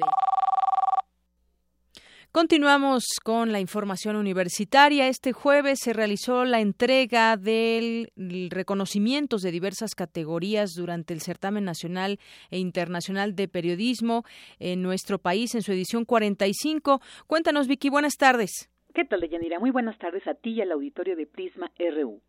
Este 30 de marzo se llevó a cabo la edición 46 del Certamen Nacional e Internacional de Periodismo en el Club de Periodistas de México se entregaron 45 reconocimientos en diversas categorías como crítica, reportaje, entrevista, caricatura, entre otras. Celeste Sáenz de Miera y Aguiar, secretaria general y presidenta de la Fundación Antonio Sáenz de Miera, reivindicó el ejercicio periodístico y aludiendo a los colegas recientemente asesinados, habló sobre lo peligroso que se ha vuelto la profesión en nuestro país. Un propósito nos une y es honrar a la palabra como instrumento de vida. Hace 66 años, don Antonio Sáenz de Miera y Fieital, fundador del Club de Periodistas de México, también instituyó este certamen nacional de periodismo, mismo que nació independiente y libre. Y por eso mismo es que no solamente continúa, sino que se fortalece, ajeno a intereses económicos y políticos. Compañeros, vivimos momentos oscuros, paradigma que nos muestran evidencias en la fabricación de realidades, en la utilización del engaño como instrumento, en retóricas victimistas y de agnotología, que es el poder de la ignorancia como un instrumento para manipular. Por su parte, Mario Méndez Acosta, presidente del Club de Periodistas, señaló que un 56% de los crímenes a comunicadores han sido causados por autoridades corruptas que desean silenciar cualquier denuncia, por lo que enarboló la actividad de los periodistas, como los premiados, que siguen enriqueciendo la profesión. Por fortuna, la vocación de los periodistas jóvenes, la nueva generación que llega a esta profesión, van surgiendo, esa, esa vocación no amaina y realizan trabajos realmente prodigiosos de investigación y con una calidad integral. ¿Cómo lo vamos a poder atestiguar en los trabajos enviados para participar en este certamen. Entre los premiados se encuentran John Pilger de Russia Today por la entrevista a Juliana Assange, Francisco Garcias en la categoría de análisis político, Carlos Ramos por entrevista en televisión regional y Alejandro Aguirre Guerrero, quien obtuvo mención honorífica por columna. Hasta aquí mi reporte. Muy buenas tardes. Gracias, gracias mi compañera Virginia Sánchez con esta información. Y continuamos con algunas otras cosas, otros temas nacionales. Luego de la detención del fiscal de Nayarit, Edgar Veitia, por parte de agentes de la Oficina de, Aduanas y Protección Fronteriza de Estados Unidos, el gobernador del estado, Roberto Sandoval Castañeda, aseguró que no cree en la inocencia del funcionario y no metería las manos al fuego por él. Antes de lunes dijo sí metía las manos, fue lo que dijo en una entrevista, así lo declaró. Antes de lunes sí metía las manos por él. Esto para mí, dijo, me cayó como una bomba porque para mí Nueva York y Nayarit es un mundo diferente. Edgar Beitia no tiene ninguna acusación en México, es lo que destacó. Además expresó que antes de su detención no había una sola acusación en contra de Edgar Beitia y no tenían una sola acusación del gobierno, no recibió eh, contra su persona y dijo que lo que sí recibían siempre eran reconocimientos, pues en el estado bajó un 89% en homicidios estaban siempre en los primeros lugares, incluso también se le entregó un reconocimiento eh, por este tema de la seguridad, pero fue acusado por una corte de Nueva York por de producir, distribuir e introducir cocaína, metanfetaminas, heroína y marihuana a Estados Unidos. Fue detenido por agentes de la Oficina de Aduanas y Protección Fronteriza cuando intentaba cruzar la garita. Eh, eh, y bueno, pues es un tema escandaloso porque tiene que ver con drogas y vaya que drogas. Y pues bueno, se le detiene a este fiscal de Nayarit. El gobernador reacciona y dice que no mete las manos por él. En otra información, un juez de control ordenó un año de prisión como medida cautelar al exsecretario de Finanzas del gobierno duartista, ya que nos dice Javier Corral allá en, en Chihuahua, que están cayendo pues quienes han integrado esta red de, de corrupción en su momento con el pasado gobernador. Y bueno, pues el caso es que un año de prisión tendrá como medida cautelar el exsecretario de Finanzas de Gobierno eh, del, de Javier Duarte en su momento, no de Javier Duarte, no de César Duarte. Mauricio Audirac se llama este acusado de participar en el presunto desvío de recursos públicos del Seguro Popular por 2.309 millones de pesos. Tras ser detenido el pasado miércoles en la ciudad de Puebla, el exfuncionario estatal fue puesto a disposición de la jueza de control Alma Almeida Sosa Jiménez, quien consideró que había riesgo de que se fugara y determinó dictarle un año de prisión preventiva en el penal de Pacho Viejo. Pues ya ven que sí se puede la medida precautoria, cosa que no sucedió con Javier Duarte ni con César Duarte tampoco. Por ejemplo, sería bueno que lo hicieran con eh, que lo hicieran con eh, Roberto Borge, por ejemplo, ¿no? Previendo con todo lo que está saliendo en este tema. Bueno, nos vamos ahora a otro tema. Ya tengo en la línea telefónica a Isaías Trejo, él es director general de quejas de la Comisión Nacional de Derechos Humanos. ¿Qué tal, director? Buenas tardes, bienvenido a este espacio. Hola, ¿qué tal? Buenas tardes, Deyanira. Y yo quiero poner en contexto este tema porque hace unos días se dio a conocer el asesinato de Emma Gabriela Molina. Había recomendaciones emitidas para proteger su vida, al parecer no se cumplieron. Ella, pues durante años desafió al sistema en su incesante afán por recuperar a sus hijos. Ella estaba casada con el empresario tabasqueño Martín Alberto. Fue asesinada por pistoleros a, las puertas de su domicilio hace unos días, como le digo. Ella fue, eh, pues descendía de su auto, fue asesinada y aunque, aunque hasta el momento la Fiscalía del Estado no había dado información en torno al caso, pues trascendió que los presuntos homicidas, quienes abandonaron la escena del crimen en un taxi, al parecer ya fueron aprendidos. Y bueno, el caso es que ella inició una pues un proceso legal para recuperar a sus tres hijos y se le habían inventado delitos, también a su mamá, la abuela de sus hijos, y había amenazas y ya se habían tomado cartas en el asunto. Uno quisiera creer en eso por las recomendaciones de la CNDH, pero pues ahora tenemos su asesinato. ¿Qué me puede decir de este caso, director Isaías Trejo? Claro que sí, muchas este, gracias.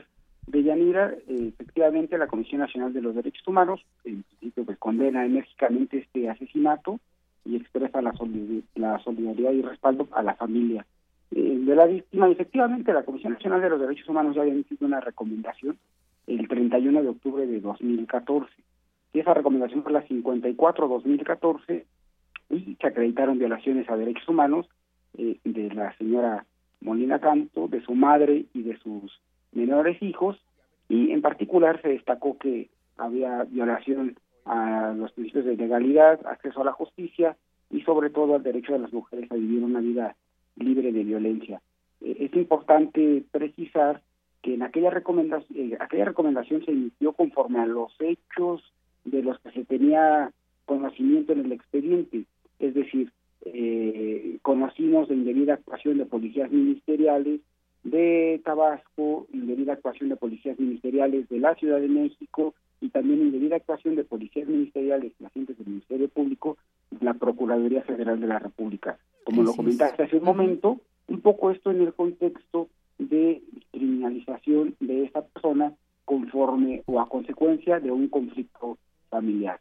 Y eso quiere decir que habría, eh, se ha acreditado en el expediente que se fabricaron pruebas y en la recomendación es importante también eh, mencionarlo, se hizo mención a diversos tipos de, reparación, desde indemnización hasta garantías de no repetición, que tiene que ver con cursos, eh, capacitación y talleres que se tenían que dar con perspectiva de género en la Procuraduría Federal de la República y en las otras dos autoridades que te mencioné. Además, se ordenó el registro ante el Registro Nacional de Víctimas de, todas las víctimas que estuvieron acreditadas en esa recomendación. Así es, es un, como usted dice, eh, un conflicto familiar. Ella estuvo casada con Medina Sonda, que es socio eh, de José Manuel Sáiz Pineda, quien fue tesorero del gobierno de Tabasco en el sexenio de Andrés Granier Melo, exgobernador, que actualmente, por cierto, está preso. ¿Cuáles eran estas medidas que ustedes señalaron, medidas cautelares para proteger la vida de, de, Gabriela? Ya, a ver, eh, es la parte que yo quería precisar, en aquel momento lo que se solicitó fue el registro ante la Comisión Ejecutiva de Atención a Víctimas y ya era esta autoridad a la que le correspondía también ya sea ex oficio o a petición de la quejosa, pues solicitar todas aquellas medidas eh, relacionadas con la preservación e integridad de la vida de, las víctimas. Nosotros no mencionamos en aquel momento alguna medida específica de seguridad, sino que estos cursos que nos dice. Exactamente, digamos, es, es parte de la reparación integral que se pretende en una recomendación. Por eso quería hacer la distinción de los, de los hechos. ¿no? En aquel entonces los hechos eran una especie de persecución, una especie de, de, consecuencia de lo que se advertía era un conflicto familiar, algunos juicios ante, ante jueces familiares, el problema de la custodia de los menores, y la prefabricación de pruebas, esa, eso es lo que nosotros eh, eh, resolvimos. De alguna manera se desactivaron todos aquellos juicios que se habían iniciado en contra de, pues, la, la, persona que lamentablemente privaron de la vida y también de, su madre. O sea, eh, en contra de ella también se habían iniciado procesos penales y que de alguna manera con la recomendación se desactivaron aquellas pruebas que habían sido prefabricadas. y, ahora, claro, o sea, ya tenemos un contexto evidentemente distinto ante la activación de la vida y, digamos, ante, ante ese caso emitimos medidas cautelares a la Fiscalía General del Estado en Yucatán y a la Secretaría de Gobierno, las cuales han sido ya aceptadas y también es muy importante mencionarlo, eh, comisionamos eh, por instrucciones este, del presidente de la Comisión Nacional y de la cuarta visitadora, comisionamos a visitadores adjuntos para que acudieran a, dar eh, seguimiento al cumplimiento de nuestra medida cautelar y también acompañamiento a las víctimas. Acompañamiento a las víctimas. Ahora está muerta Emma Gabriela Molina, queda su, su mamá, que es la abuela de, de, de, los hijos de Emma Gabriela. Este conflicto es desde 2010 por la custodia justamente de los hijos. El 25 de mayo de 2012 ya había sido, fue la primera vez que fue detenida por un delito de supuesta retención ilegal de bienes porque estaba utilizando un vehículo que le había regalado el ex esposo y por eso la detuvieron y, y la prefabricación de, de pruebas como usted dice, o de para inculparla. Y además, bueno, pues inició su lucha contra el sistema para recuperar solamente a, sus hijos, el tiempo que ella estuvo presa, su madre tomó tomó eh, este caso, continuó el peregrinar legal que a final de cuentas, pues qué va a pasar con estos niños es un un proceso que también tendrán que ver todos los abogados que estén en, en el caso. Aquí, bueno, el caso de la Comisión Nacional de Derechos Humanos en su momento hizo hizo las eh, pues lo que estaba a su cargo, pero vemos que pues las autoridades desafortunadamente o no sé cómo decirlo pues no fue tan fuerte el, actuar de, de ellas que tenemos ahora muerta a Emma Gabriela eh, los niños ya no tienen mamá tienen una abuela que ojalá que no pase lo mismo que con su mamá. ¿De qué manera podría ayudar la comisión con este caso, eh, Efectivamente, eh, Deyanira, eh, yo coincido. En muchas de las ocasiones las autoridades, si hay que decirlo de esa manera, eh, son indolentes ante la emisión de las recomendaciones por la por parte de este organismo nacional. Efectivamente, de los de los cinco puntos recomendatorios que nosotros emitimos a la, a la PGR, solamente cumplieron tres y ni el gobierno de la Ciudad de México y tampoco el gobierno de Tabasco cumplieron los puntos recomendatorios. Entonces, eh, yo no quiero hacer ahorita aquí el nexo, digamos, causal necesariamente entre, entre lo que ellos dejaron de cumplir con lo que lamentablemente sucedió, pero como ya se ha dicho y, ya fijó postura esta Comisión Nacional también con relación a que pues la falta de cumplimiento de las recomendaciones en muchas de las ocasiones tienen precisamente consecuencias graves, eh, eh, lamentablemente para las víctimas. Entonces, en esa parte coincido eh, y pues invito a todas las autoridades eh, que atiendan las recomendaciones de la Comisión Nacional de los Derechos Humanos. Eh, nosotros, como también ya mencionaste hace un momento, en aquella recomendación, en la 54-2014, hicimos hincapié, nos hizo hincapié respecto a, la percepción de esta persona y de alguna manera a la prefabricación de pruebas y de elementos que se hacían llegar a la investigación o al juicio que finalmente estaban desvirtuados eh, eh, al momento de, ser autorizados por los jueces. Así es. Bueno, pues ahí está el caso, Isaías Trejo. Yo le agradezco mucho que nos, nos tome esta llamada y nos explique la, la, el actuar de la comisión, porque también pues la, la propia abuela fue detenida eh, por la Procuraduría en su momento de Guadalajara, acusada de falsificar tarjetas de crédito. ¿De dónde, cuáles son los hilos que están moviendo todas estas acusaciones en contra de dos mujeres que, pues bueno, están indefensas ante la custodia o estaba una de ellas y ahora la abuela en torno a la recuperación simplemente de estos niños que pues el, el señor está preso y pues no se sabe quién cómo cuidan a esos niños. La familia de, del esposo es quien quien tiene a su cargo a, a, los pequeños y pues bueno es una ha sido un peregrinar en todo este caso. Gracias por su por su entrevista Isaías. no. Muchas gracias. Un saludo a todo tu auditorio de Yanira. Hasta luego. Buenas tardes. Hasta luego. Isaías Trejo, director general de quejas de la Comisión Nacional de Derechos Humanos. Un crimen que está hasta ese momento impune tres niños que pues no se sabe exactamente con quién y cómo conviven y pues la abuela que seguirá seguramente en la lucha. Prisma RU. Global RU. Nos vamos a los temas internacionales con Eric Morales. ¿Qué tal, Eric? ¿Qué tal, Yanira? Buenas tardes. Y así es, nos vamos con la información internacional porque ayer el gobierno de Londres mandó una carta a la Comisión Europea en la que solicitó formalmente abandonar la, la Unión Europea, con lo que se activó el artículo 50 del Tratado de Lisboa e inició el Brexit. En la línea telefónica tenemos a Gabriela Sotomayor, colaboradora de Radio UNAM, que se encuentra en la sede de la ONU en Ginebra, Suiza, y quien nos contará cómo se encuentra el ánimo de Europa tras la salida de Reino Unido de esa organización continental. Buenas tardes, Gabriela, te saludamos con mucho gusto. ¿Qué tal? Buenas tardes. ¿Qué tal, Eric? Buenas tardes, Deyanira. Pues aquí eh, toda Europa pues está sorprendida porque se pensaba que ese día no iba a llegar. Desde hace un año en Reino Unido se escuchaba hasta la saciedad el eslogan de que nos devuelvan nuestro país, que nos devuelvan nuestro país. Y pues ahora se llegó el día y puede que recuperen su país, pero dividido, porque el reino, eh, así como tal, eh, nunca ha estado menos cuestionado. Entonces es una ironía, digamos, que Reino Unido una de las uniones políticas más poderosas en la historia moderna, pues pueda romperse a consecuencia de las tensiones desatadas por su salida de la, de, la Unión Europea. Eh, Escocia e Irlanda del Norte votaron en contra del Brexit y, eh, bueno, por su parte Inglaterra y Gales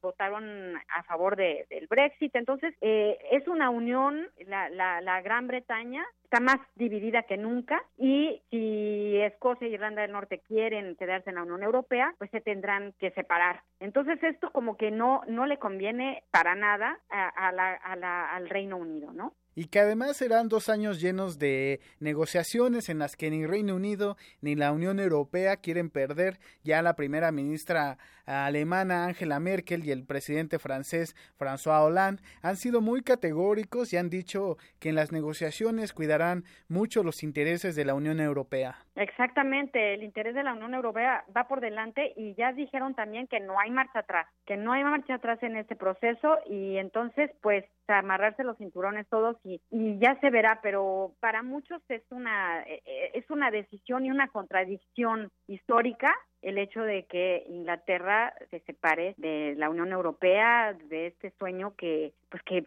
al parecer estaba funcionando, pero bueno, pues el, los, eh, los habitantes con este pretexto de la crisis de refugiados y todo este miedo populista, pues decidieron separarse. Así es, pues ya veremos qué pasa en los próximos meses con, con la activación del Brexit. En otro tema, Gabriela, en la Organización de las Naciones Unidas se lleva a cabo conversaciones presididas por Costa Rica que buscan prohibir que los países fabriquen y posean armas nucleares. Sin embargo, las principales potencias que cuentan con este tipo de armamento están en contra de esa iniciativa o han evitado pronunciarse al respecto. Cuéntanos, por favor, cómo van esas negociaciones allá en la ONU. Pues sí, e, esto es lo que, lo que está pasando en las negociaciones.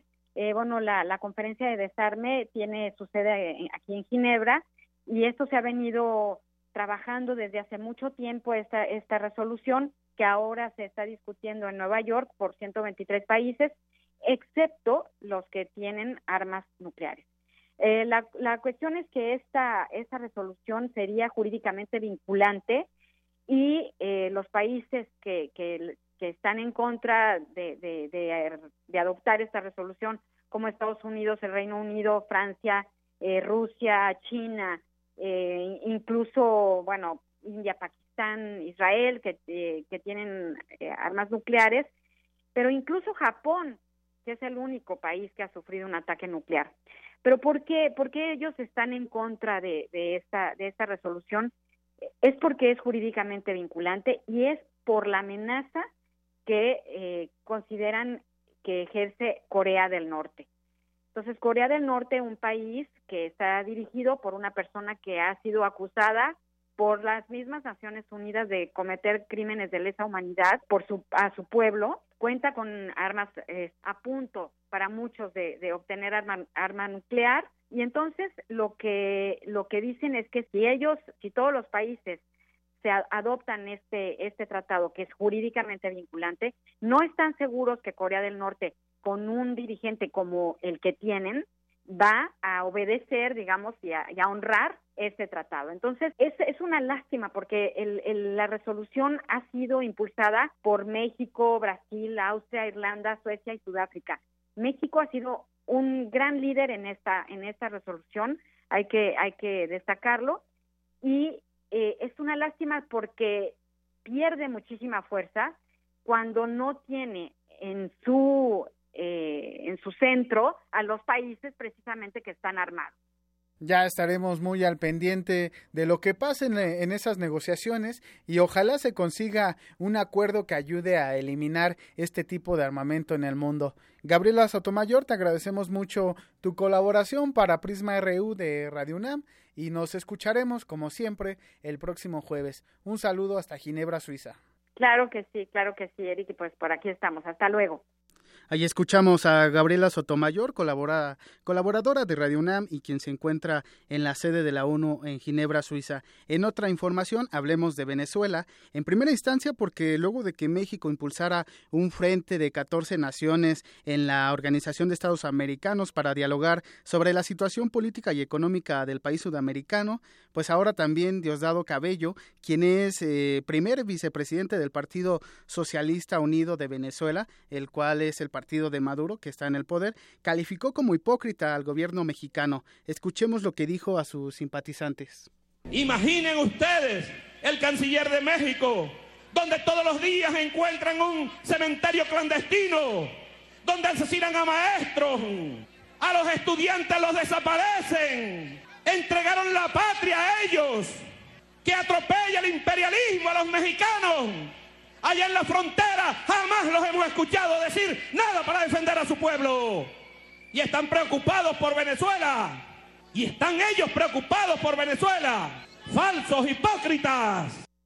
Pues ahí están las palabras de Diosdado Cabello, que fue muy contundente en sus declaraciones hacia eh, la omisión del gobierno mexicano por preocuparse por los problemas al interior del país cuesta trabajo decirlo, pero de alguna manera tiene razón. ¿Cómo, ¿Cómo se levanta la voz por otro país cuando en el tuyo tienes tantos pendientes?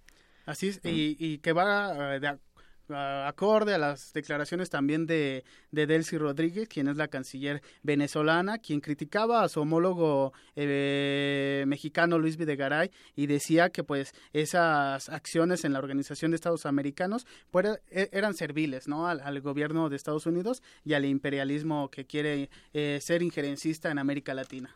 Así es, bueno, pues un tema bastante, bastante fuerte en, en, en, cuanto a las declaraciones que ya escuchamos. La reacción de Venezuela no, era para menos después de lo que de lo que declara a través del canciller, no era para menos. Otra respuesta que creo que no midió tal vez eh, Videgaray o la midió y pues no no importa, ¿no? Sí, y vamos a, vamos a esperar a, a ver si, si hay alguna respuesta ¿no? del gobierno mexicano pues ante estas declaraciones.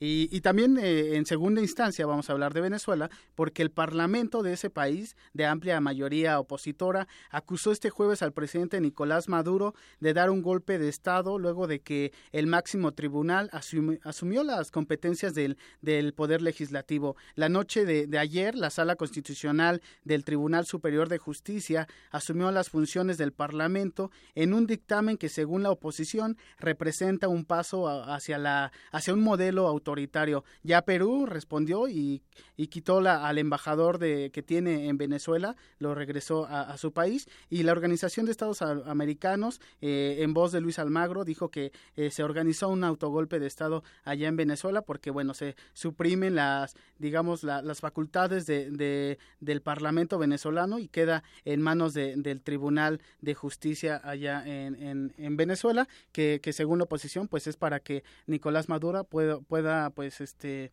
hacer uso de, de un poder de manera autoritaria. Así es. Bueno, pues ya ahí veremos también lo que sucede en este país y no es que lo defiendan ni mucho menos, también hay cosas graves que resolver en ese país, pero pues entre pares pues habrá que seguir los pues los protocolos y la diplomacia sobre todo. Así es. Y bueno, pues es la información internacional. Nos escuchamos mañana. Gracias, Eric. Buenas tardes. Prisma RU. Gaceta UNAM. Bueno, nos vamos rápidamente con el director de Gaceta UNAM, Hugo Huitrón. ¿Qué tal? Bienvenido, Hugo. Buenas tardes. ¿Qué tal, Deyanira? Buenas tardes. Bueno, pues ya tengo en mis manos la Gaceta, Empoderamiento Económico de las Mujeres. Así es. Sí, mire, en la portada tenemos la imagen de Rosy de Riveter, que es un emblema de la lucha femenil. En ese sentido, al presentar el reporte, no dejar a nadie atrás un llamado a la acción sobre la igualdad de género y el empoderamiento económico de las mujeres, Alicia Girón, academia de, académica del Instituto de Investigaciones Económicas, indicó que el empoderamiento económico de estas es un derecho humano, aunque deben participar mucho más para lograr tales propósitos. Como parte del Foro de Empoderamiento Económico de las Mujeres organizado por la Federación Mexicana de Universitarias y el Alto Panel para el Empoderamiento Económico de la, de la ONU, resaltó que las propuestas surgidas de este encuentro serán integradas en la agenda legislativa que presentará el Alto Panel ante el Senado de la República en abril próximo. Muy bien, ¿qué más hubo? Sí, mira, tenemos también en portada, anunciamos una cuestión que ya dieron información ustedes sobre las becas de los estudiantes deportivos. Y tenemos en otra en otra nota tenemos que en la, eh, el equipo Human Power Vehicle Puma Bike, integrado por alumnos y egresados de la Facultad de Ingeniería, obtuvo el segundo lugar en diseño, el cuarto en innovación y el séptimo general, así como un reconocimiento por su espíritu deportivo. Pues enhorabuena. Así es. Y en, en cultura tenemos que este los invitamos al Festival de Poesía en Voz Alta en su décima tercera edición que se realiza desde ayer y hasta el 2 de abril en Casa del Lago Juan José Arrola. Sí, es un festival donde todo es un ejercicio de imaginación.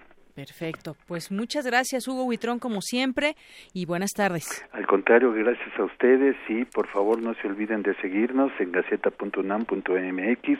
Buenas tardes y sean felices. Gracias, Hugo. Hasta luego. Un abrazo. Hasta luego. Un abrazo. Prisma RU. Zarpazo RU.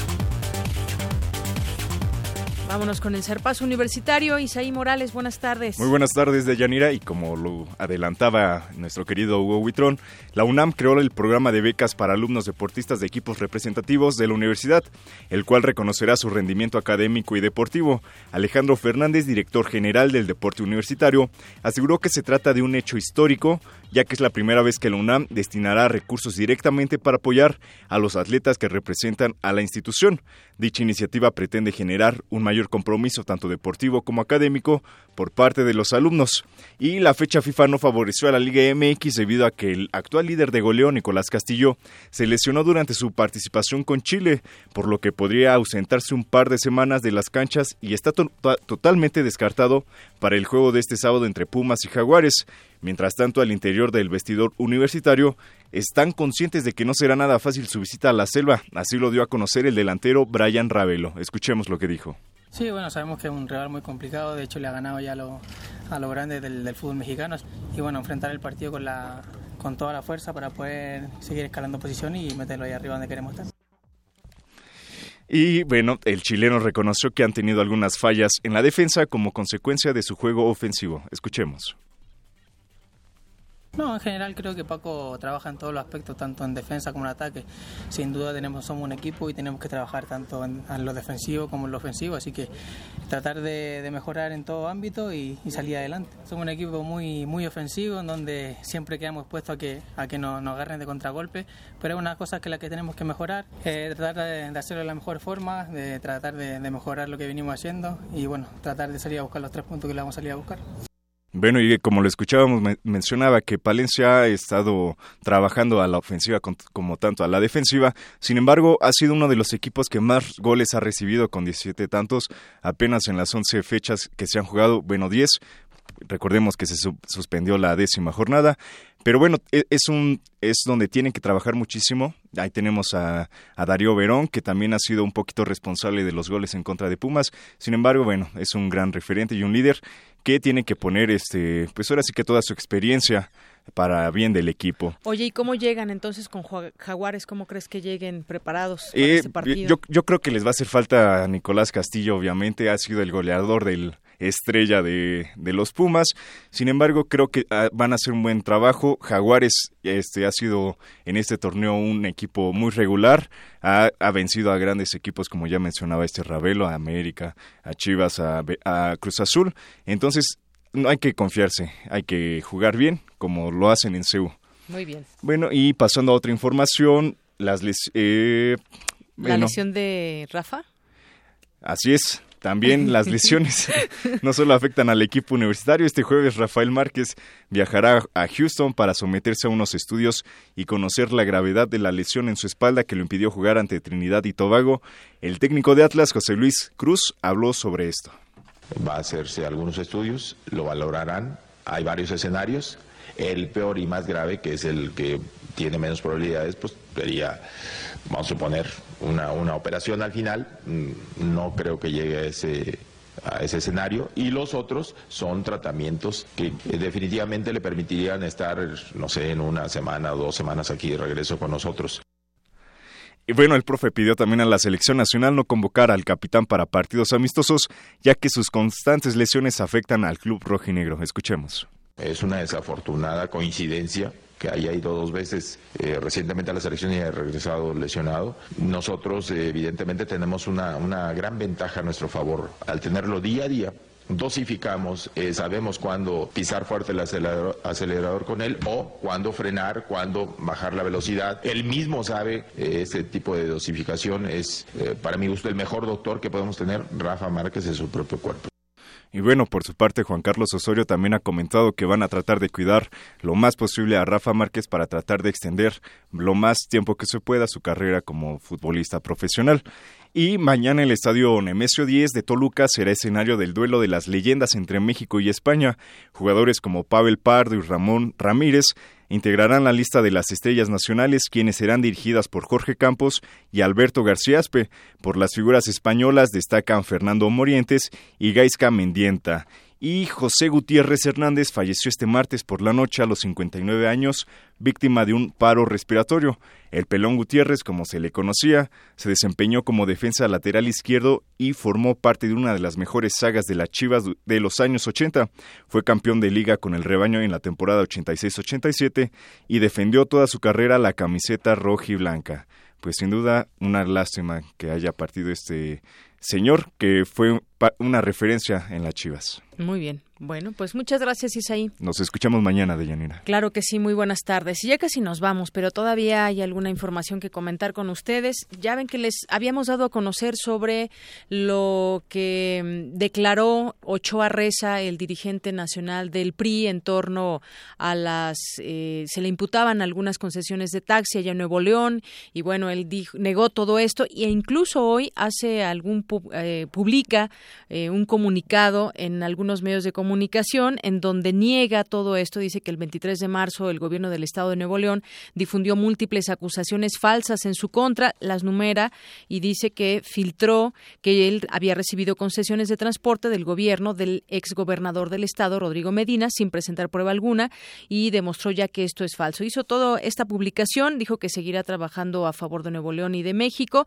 Lo firma Enrique Ochoa Reza, esta, este desplegado para pues en un intento por quitarse todas esas acusaciones en su contra.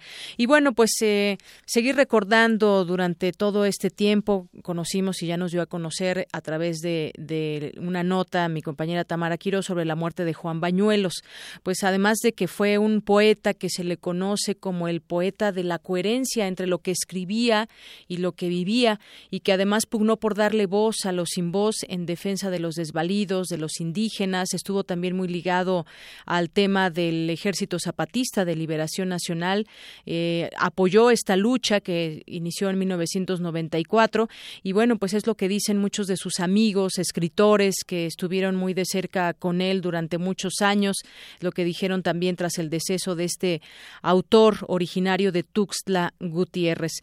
Y bueno, pues descanse en paz, Juan Bañuelos. Y ya casi nos vamos, pero tenemos información de última hora con mi compañera Dulce García. Así es, Deyanira. Buenas tardes a ti al auditorio de Prisma RU.